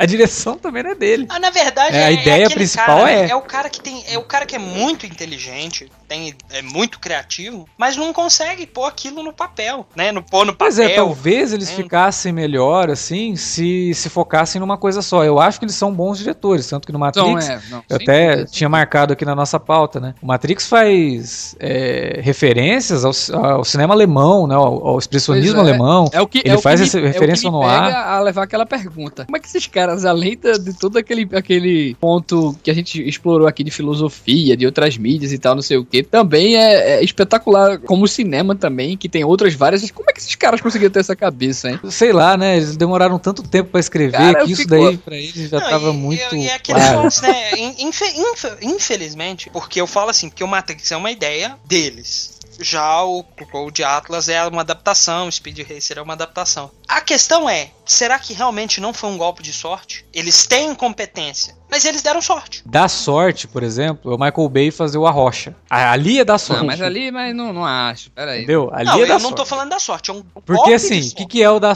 que, que é o golpe de sorte ali nesse caso do Michael Bay? O- a Rocha, ele não é um filme bom. Porra, que filmaço. Nossa, mano, eu acho um mas ele filmaço. funciona dentro daquelas propostas Cara, dele. mas eu acho que a comparação nesse caso, Entendeu? nesse caso, eu acho que não cabe muito bem, não, Alex. Isso é um golpe de sorte. É um cara que tem uma filmografia muito ruim, cheia de ideias ruins, fazer um filme bacana. No caso dos Wachowski, você vê que os filmes deles têm ideias boas. São bem feitos. Não é o caso do Gondry? né? Também. Eu acredito assim, que ele deu um golpe de sorte lá com o Brilha É, Brilho mente Eterno de uma mente sem lembranças, mas ele como cineasta não é essas coisas. O cara ficou, virou um gênio, né? Virou referência cinematográfica pra todo mundo, É, mas... Porque, por exemplo, eu, eu acho o Besouro Verde é um filme que eu gosto. Mas é um não, filme muito mas, mas é, é que nem a questão do, do Zodchowski, o Arley. É um filme, por exemplo, o Speed Racer é um filme que tu gosta. É, Mas Clube é- é um filme que Alex gosta. Mas ele não é um filme que chega aos pés do, do Matrix, cara. Ele é um É, filme. não- ele não consegue atingir massas. Exatamente, Talvez, entendeu? então, mas talvez o Matrix, e aí voltando numa coisa que a gente falou lá do Aronofsky, e, a gente, e quando a gente falou do Aronofsky, eu falei, já foi falado aqui antes. O Matrix era uma coisa que os caras eles tinham que dar o máximo do que eles sabiam pra fazer aquele filme pra conseguir fazer o resto. E o, o Bound lá, o Ligadas pelo Desejo, por melhor que ele seja, ele não foi um filme bem aceito. Então eles tinham que falar, não, tudo que a gente tem de referência, tudo que a gente gosta, a gente vai ter que colocar nesse filme, vai ter que fazer direito, porque senão a gente não vai fazer nada o bizarro mais na é vida. que apesar do filme assim, ser esse sucesso todo, né? Em todos esses extras de making off, os caras na verdade não tem nem é, making off do primeiro filme praticamente, tá ligado, Alex? É, na verdade É, os caras poucas falando assim, imagens. no primeiro filme a gente era num Exato. negócio pequeno, a gente fazia tudo Não, mas- um negócio mas pequeno, no- agora a gente tem essa coisa aqui grandona que, você, que nem vocês estão vendo pra gente. Não, mas no, então- no DVD do primeiro filme, no DVD original do primeiro filme, antes do lançamento do box, tinham os eh, que eles chamam de featurettes, né? Que você tava vendo o filme, aparecia o coelhinho, você clicava e aí abria um. Como foi feita essa cena? Esse making off que você assistiu, ele foi produzido pra divulgar o segundo e o terceiro. Mas enfim, vocês entenderam a minha tese a respeito do Wachowski, né? E não são gênios como a gente pensava, assim. Liga em Matrix é aquela questão que você falou. A equipe de Matrix é brilhante, cara. Brilhante. Sim, exatamente. Eles estavam cercados de gente muito competente.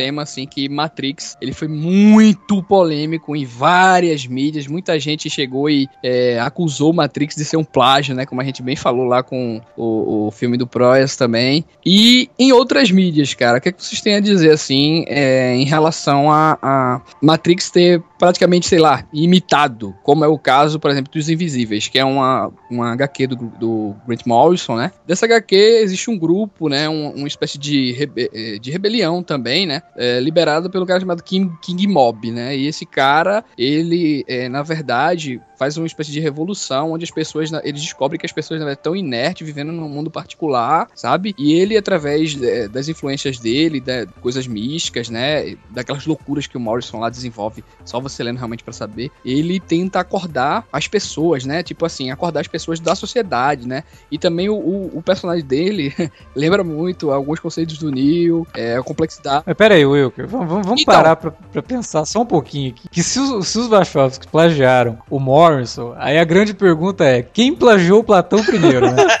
Não, mas, mas o, o, o, o- Quem plagiou Platão, quem tirou ideia de sol, mas Eu é, acho é que o são caso, quem é caso ideia é. Mas é o caso do Eu acho que são os mesmos conceitos. É igual você comparar o, o Avatar com Pocahontas. Exato, mas, não, é... a mesma coisa, é a mesma coisa. na Muda o nome dos personagens pôs Pocahontas, é a mesma bosta. Mas não, eu só tô, querendo- eu falar assim, né? na, na filosofia a gente costuma dizer que depois de Sócrates Pla- de, de Platão e Aristóteles, tudo é plágio, cara. Eles é já disseram tudo, velho. Já Então, disseram aí tudo. São simplesmente as mesmas ideias sendo trabalhadas Não, de aí você Aí você sabe né? que ele, a ele obra processou, né?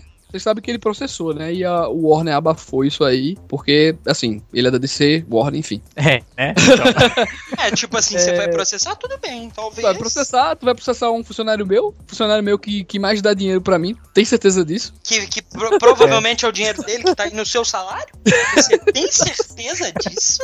Vai processar? Ah, Porque, convenhamos, né, Sr. Morrison? O senhor não traz muito dinheiro pra, pra, pra Image. Né? Perto o do senhor, que o senhor, o senhor devia olhar bem e ver como estão suas vendas. Suas vendas estão É, tão pra baixo. outra coisa, é, é, o Neuromancer, né? Ah, Outra coisa que é aí... muito parecido também que o pessoal. E aí, inclusive, inclusive, né, fazendo uma ligação aí meio Kevin Bacon, né? O nosso amigo Keanu Reeves, ele atuou num filme chamado Johnny Mnemonic. E o Johnny Mnemonic é baseado num conto do William Gibson. O William Gibson escreveu na Romancer. E a atuação do Keanu Reeves no Johnny Mnemonic é que fez os Wachowski que falou, não, esse cara é que vai ser o Neo, porque ele, ele tá viagem. dentro do que a gente precisa. É, alguém, alguém que só fala uou e a expressão facial dele é de uma. Mas olha só, Keanu Reeves, pra fazer o, o Neo, cara, é perfeito. Porque se ele coloca ali, vai, um Cara, Tom peraí, Cruise. peraí, não é perfeito, não. É perfeito. Tem Não, muita é sim, cena, cara, tem não- muita cena que não, eu acho que ele peraí, se empolga, assim, por exemplo, na cena que ele vai pular pra. Tipo assim, o Morfeu pula, aí ele vai pular. Aí ele. Vai lá, vamos lá. Aí coloca as mãos na frente e. Sério, se alguém chega e fala assim, olha, mano, pula o prédio e você vai ter capacidade de atravessar lá do Eu sei, mas essa é uma característica assim muito bizarra, sabe? Deixa eu... Não, é, isso é uma questão Cara, assim de. ele imagina não que tem- poderia ter sido o Will Smith. Deixa eu completar isso. O Will Smith, o Tom Cruise, o Brad Pitt, qualquer personagem que os caras fazem, eles passam confiança. O Neo não é um personagem que ele passa confiança. Ele não pode passar confiança desde o começo. Você não acreditaria nos conflitos daquele cara se ele fosse o Tom Cruise, que tá sempre com aquele sorrisão na E cara. agora, o, Eu e consigo. agora o Wachowski é um ponto mais antes da vida. Ele usou a persona do Keanu Reeves, então. Lógico! Todo mundo tem na. Cara, o Keanu Reeves. é Cara, o se Keanu você Reeves for ler a história do qualquer Keanu filme. Reeves, cara, é de chorar, mano. Keanu Reeves é um dos seres mais. Não, mas tirando isso, tirando É, isso, mas- tirando mas isso. é. Keanu Reeves é o Keanu Reeves em qualquer filme. O cara só tem duas expressões, de- do lado esquerdo e do lado direito. Esse é o cara. Ele é o mesmo cara em todo lugar. Então quando você fala no Keanu Reeves, você não fala, sabe, porra, aquele cara que fez aquele. Não, é o Keanu Reeves. Ele não sai daquilo. Então essa expressão, essa falta de expressão no Keanu Reeves é extremamente importante pra concepção É do filme. Por eu, exemplo. eu nunca tinha enxergado isso nos Wachowski. É usarem uma persona pra fazerem. Ok, beleza. Mas é porque a, a Não, própria cara, Oráculo ela fala, né? Nossa, como você mudou da última vez que você veio aqui. A primeira vez que você veio, você não tinha confiança nenhuma. E realmente, lá no terceiro filme, você vê que ele é outra pessoa, sabe? Que ele Agora sabe um cara que, confiança. que era certo pra fazer, tipo, por exemplo, o Smith, era o Jean Renault, né, cara? Era o cara Ah, certo, já, tipo, tinha fechado já, na, na verdade, assim, o personagem meio que foi feito pra o estilo dele mesmo, né? Porque ele fez aquele filme lá, o Profissional, é um cara muito frio, muito direto e tal, e, e o personagem dele meio que foi bolado pra, entre aspas, o Jean Renault, ele tava quase tudo certo. E vocês souberam por que o Jean Renault não fez esse filme? Que ele não falava inglês direito. Não, porque ele foi fazer Godzilla. Ele acreditou mais no potencial de Godzilla do que o Ah, próprio mas eu filme. Acreditaria, né, porra? Warden, Sinceramente, mano, porra, Godzilla tem mais nome, né, mano? eu achei que você fosse falar o que você falou no último podcast, que você falou que você gosta do Godzilla. Gosto, 98. gosto do Godzilla 98, acho do cara. Ah, você não gosta de Jurassic Park e vem falar de Godzilla? É sério, você quer comparar, mano? Você quer comparar?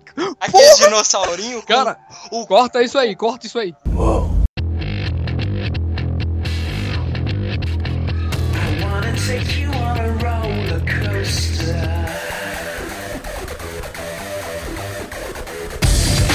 Como eu ia falando na, naquela dessa parte da escolha dos atores, o treinamento que esses caras passaram realmente é uma coisa assim muito interessante que pra destacar, porque não foi só o treinamento da parte física, que por si só já foi realmente exaustivo, né? Os caras saíram de lá verdadeiros tipo mestres de artes marciais, sabe? Mas assim, eles estudaram tipo a cultura espiritual de várias parte taoísta, enfim. É, e também eles, eles tiveram que ler, tipo, alguns livros, tá ligado? Quando o, o cara contratou o, o Keanu Reeves, ele fez, ó, antes de tu ler meu roteiro, ele meio que duvidou do Keanu Reeves, né? Tu é burro pra caralho, tu não vai entender merda nenhuma que eu tô colocar aqui. Tu pega esses dois livros aqui e dá uma lida, que foi justamente o Neuromancer e, e, e outro livro lá de ficção científica, assim, que eles gostavam muito. Não, e eles, eles deram o simulacro, simulação. Simulacro, né, também. E, tipo assim, é, é, todo mundo, antes de fazer a parada, tipo, antes de ler o roteiro, é, se preparou, né, velho? É muito bacana essa questão de, de, tipo, vamos lá antes, vamos se reunir, vamos bolar uma parada pra ficar realmente bacana, né? Aliás, falando sobre o simulacro e simulação, até uma curiosidade, né? Que o Baudrillard assistiu o filme e falou que ele odiou que colocassem o, o livro dele no filme, porque os caras não entenderam nada do que ele escreveu no livro.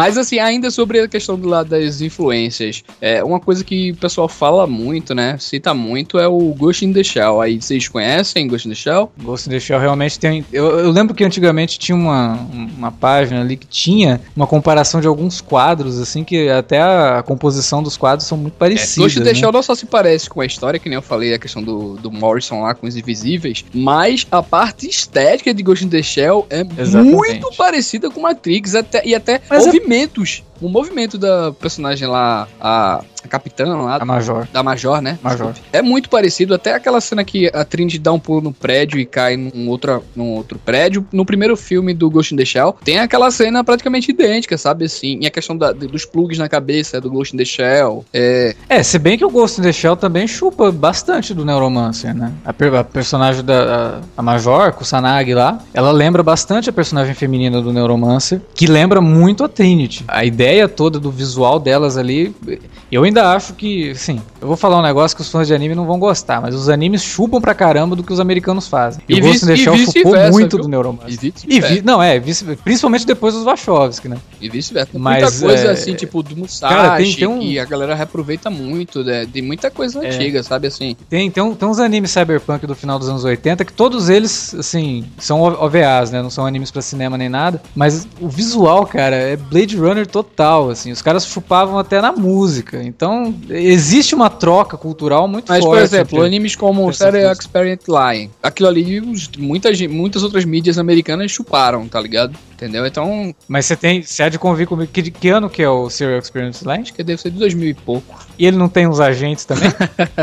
que visualmente são parecidos pra caramba com os agentes da Matrix? Cara, os próprios agentes são parecidos homens de preto, né? que já trabalham com essa ideia dos homens de preto, que fazem parte do- da, da cultura norte-americana de, de teoria de conspiração, né?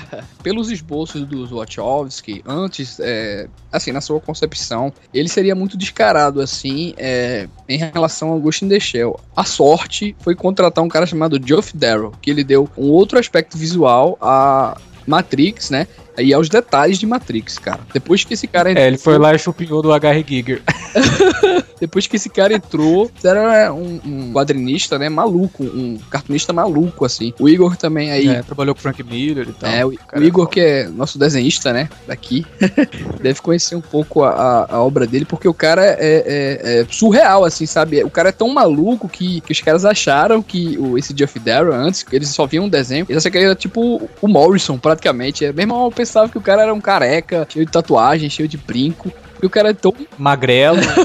ele é tão maluco que vai depois vira um cara, tipo assim, um cara um, meio gordão. É um senhorzão, Um cara. Tipo, parece que tiozão, como, como diria o Marcos Mion lá na MTV, um tiozão de churrasco, sabe? Você olha pro cara, Exatamente, cara. É muita viagem. é muito comunzão, assim, os caras, nossa, que né? É porque ele é maluco, né? Mas puta que pariu, o cara, é, o cara é foda, velho. Eu nunca vi um cara tão maluco em detalhes como esse maluco, esse Jeff Darrow, né? E ele foi, ele foi definitivo pro visual do mundo real, assim, né? Das máquinas e de toda aquela questão quase que biomecânica das máquinas. Por, isso que eu falei que ele chupinhou bastante do Giger. Tem muita coisa do Giger ali na, na, na- naquela cena do Neil despertando, por exemplo, e da- daqueles casulos onde ficam os, os bebês e tal. Aquilo me lembra muito Giger. É, Essa interação homem-máquina ali que ele faz.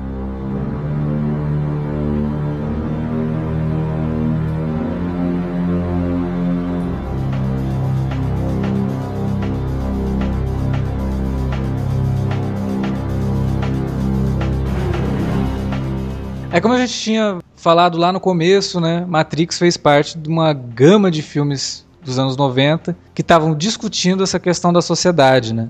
Para vocês, assim, serviu para abrir horizontes, porque a grande serventia do Matrix de, de procurar uma, uma, uma outra forma de viver que não seja essa forma que nós estamos nos tornando máquinas, né? Realmente programadas, né? E, e o filme ele te, tu tá falando do ponto de vista social, humano mesmo, real. Sim, sim. É, é. E o filme te incita a você questionar Alex, mesmo as é muito autoridades. fácil de responder isso todas aí. as autoridades. É muito fácil de responder isso aí. Hum. Por quê? É, o Igor falou lá do Platão. Quantos anos existem Platão? Entendeu? Por Sim, mas de uma hora pra outra, é uma coisa né? mais acessível. É isso que eu tô dizendo. assim, por ser uma coisa mais acessível.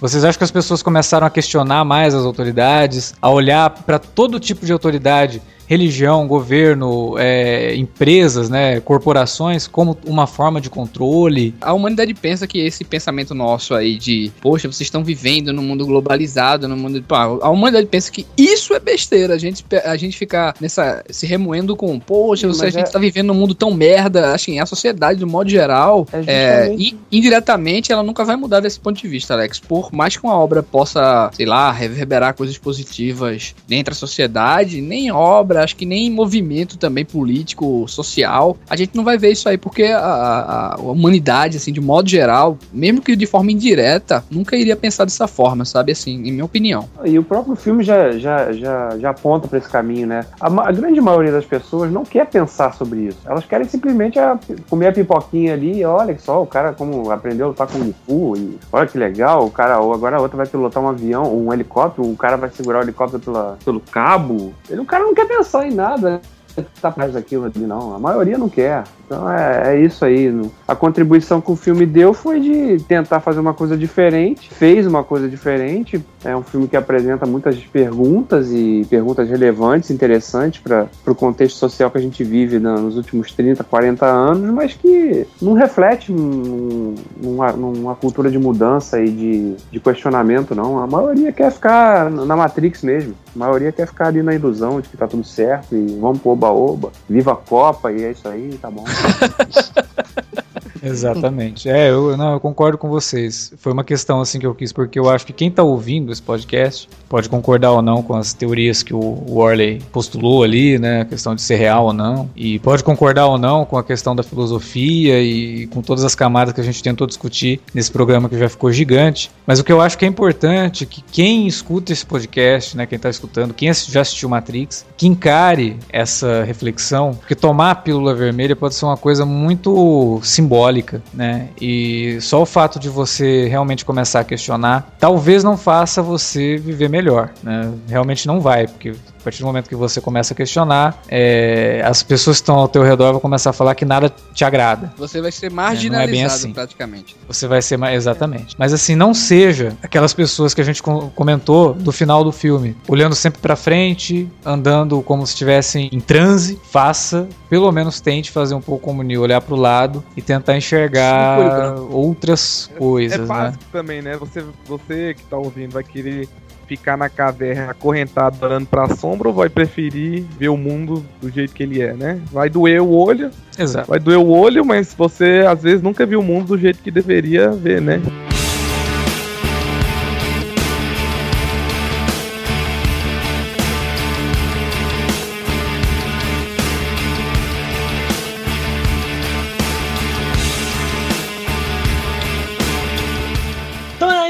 Que a gente tinha para comentar sobre Matrix. É, não era, né? Tinha mais coisa. Não, na verdade, eu, eu acho que é até interessante, né? Pro, pra quem acompanhou, se gostou, procure. Tem muita coisa. Muita, muita coisa que a gente não conseguiu cobrir aqui. Realmente, se fosse para cobrir todos os temas que Matrix aborda, é fazer um podcast de 10 horas, né? É porque, como se diz, é, é, se você começar a olhar aí em monografias, quantas monografias já não foram feitas de Matrix? Então, é. quantos milhares de assuntos não podem ser abordados? Perdemos a chance de entrar no livro dos recordes. Poderíamos ter feito um podcast de 10 horas. Participe você também, vamos expandir mais ainda esse assunto. Não deu para gravar um podcast de 10 horas, mas a gente pode usar 10 mil páginas de comentário para falar de Matrix, porque é legal. Então comentem aí no post. E se você preferir, ainda existem outros caminhos que você pode entrar em contato com a gente. Aqueles que o Alexandre sempre te lembra. Só mandar um e-mail para alertavermelho.cinealerta.com.br ou nas redes sociais facebook.com.br cinealerta, ou twitter.com.br cinealerta. E é importante destacar que esse programa ficou gigante e a gente queria muito ler um comentário que está elogiando a gente. Então eu vou ler. Isso é uma coisa que não pode faltar. Foda-se o resto dos temas. Porque assim, o Daniel Cavaleiro mandou pra gente um comentário referente ao último podcast de Aronofsky e ele diz o seguinte: Os podcasts são sempre muito ricos, a análise dos filmes é sempre muito boa, mas a pesquisa e o background que vocês trazem é o que realmente torna esse cast diferente. Parabéns. E aproveito para deixar uma dica para um podcast futuro: Trilogia do Richard Linklater, Antes do Amanhecer, Antes do Pôr do Sol e Antes da Meia-Noite. Abraços. Valeu, Daniel. Tamo lendo o teu comentário aqui porque a gente realmente gostou e a gente já anotou aqui a tua dica. Inclusive o é. Igor vai começar a fazer. Fica a dica, se Maratona. você, se você quer que a gente ler teu comentário, se você elogiar a gente, as chances são muito grandes. E antes do final do ano a gente faz esse podcast. Né? Sim, Tem que sim. fazer. Nem que a gente, nem que a gente monte É. um podcast na Matrix, a gente Se faz. esse de Matrix acabar ainda até o final do ano, né? A gente... Esse foi o podcast Matrix. E se você aceitou continuar escutando esse podcast até o final, agora, por favor, faça a tua parte e compartilhe para mais alguém, porque se você chegou até aqui, você sabe que ele vale a pena ter escutado por mais pessoas, para aquele seu amigo que disse que Matrix não presta, apresenta para ele. Você, professor, em vez de ficar levando Vanessa Popozuda, leve um podcast que fala sobre Matrix, que é muito mais útil. Se você não gosta muito de Matrix, pode ver o Matrix, que é um bem interessante.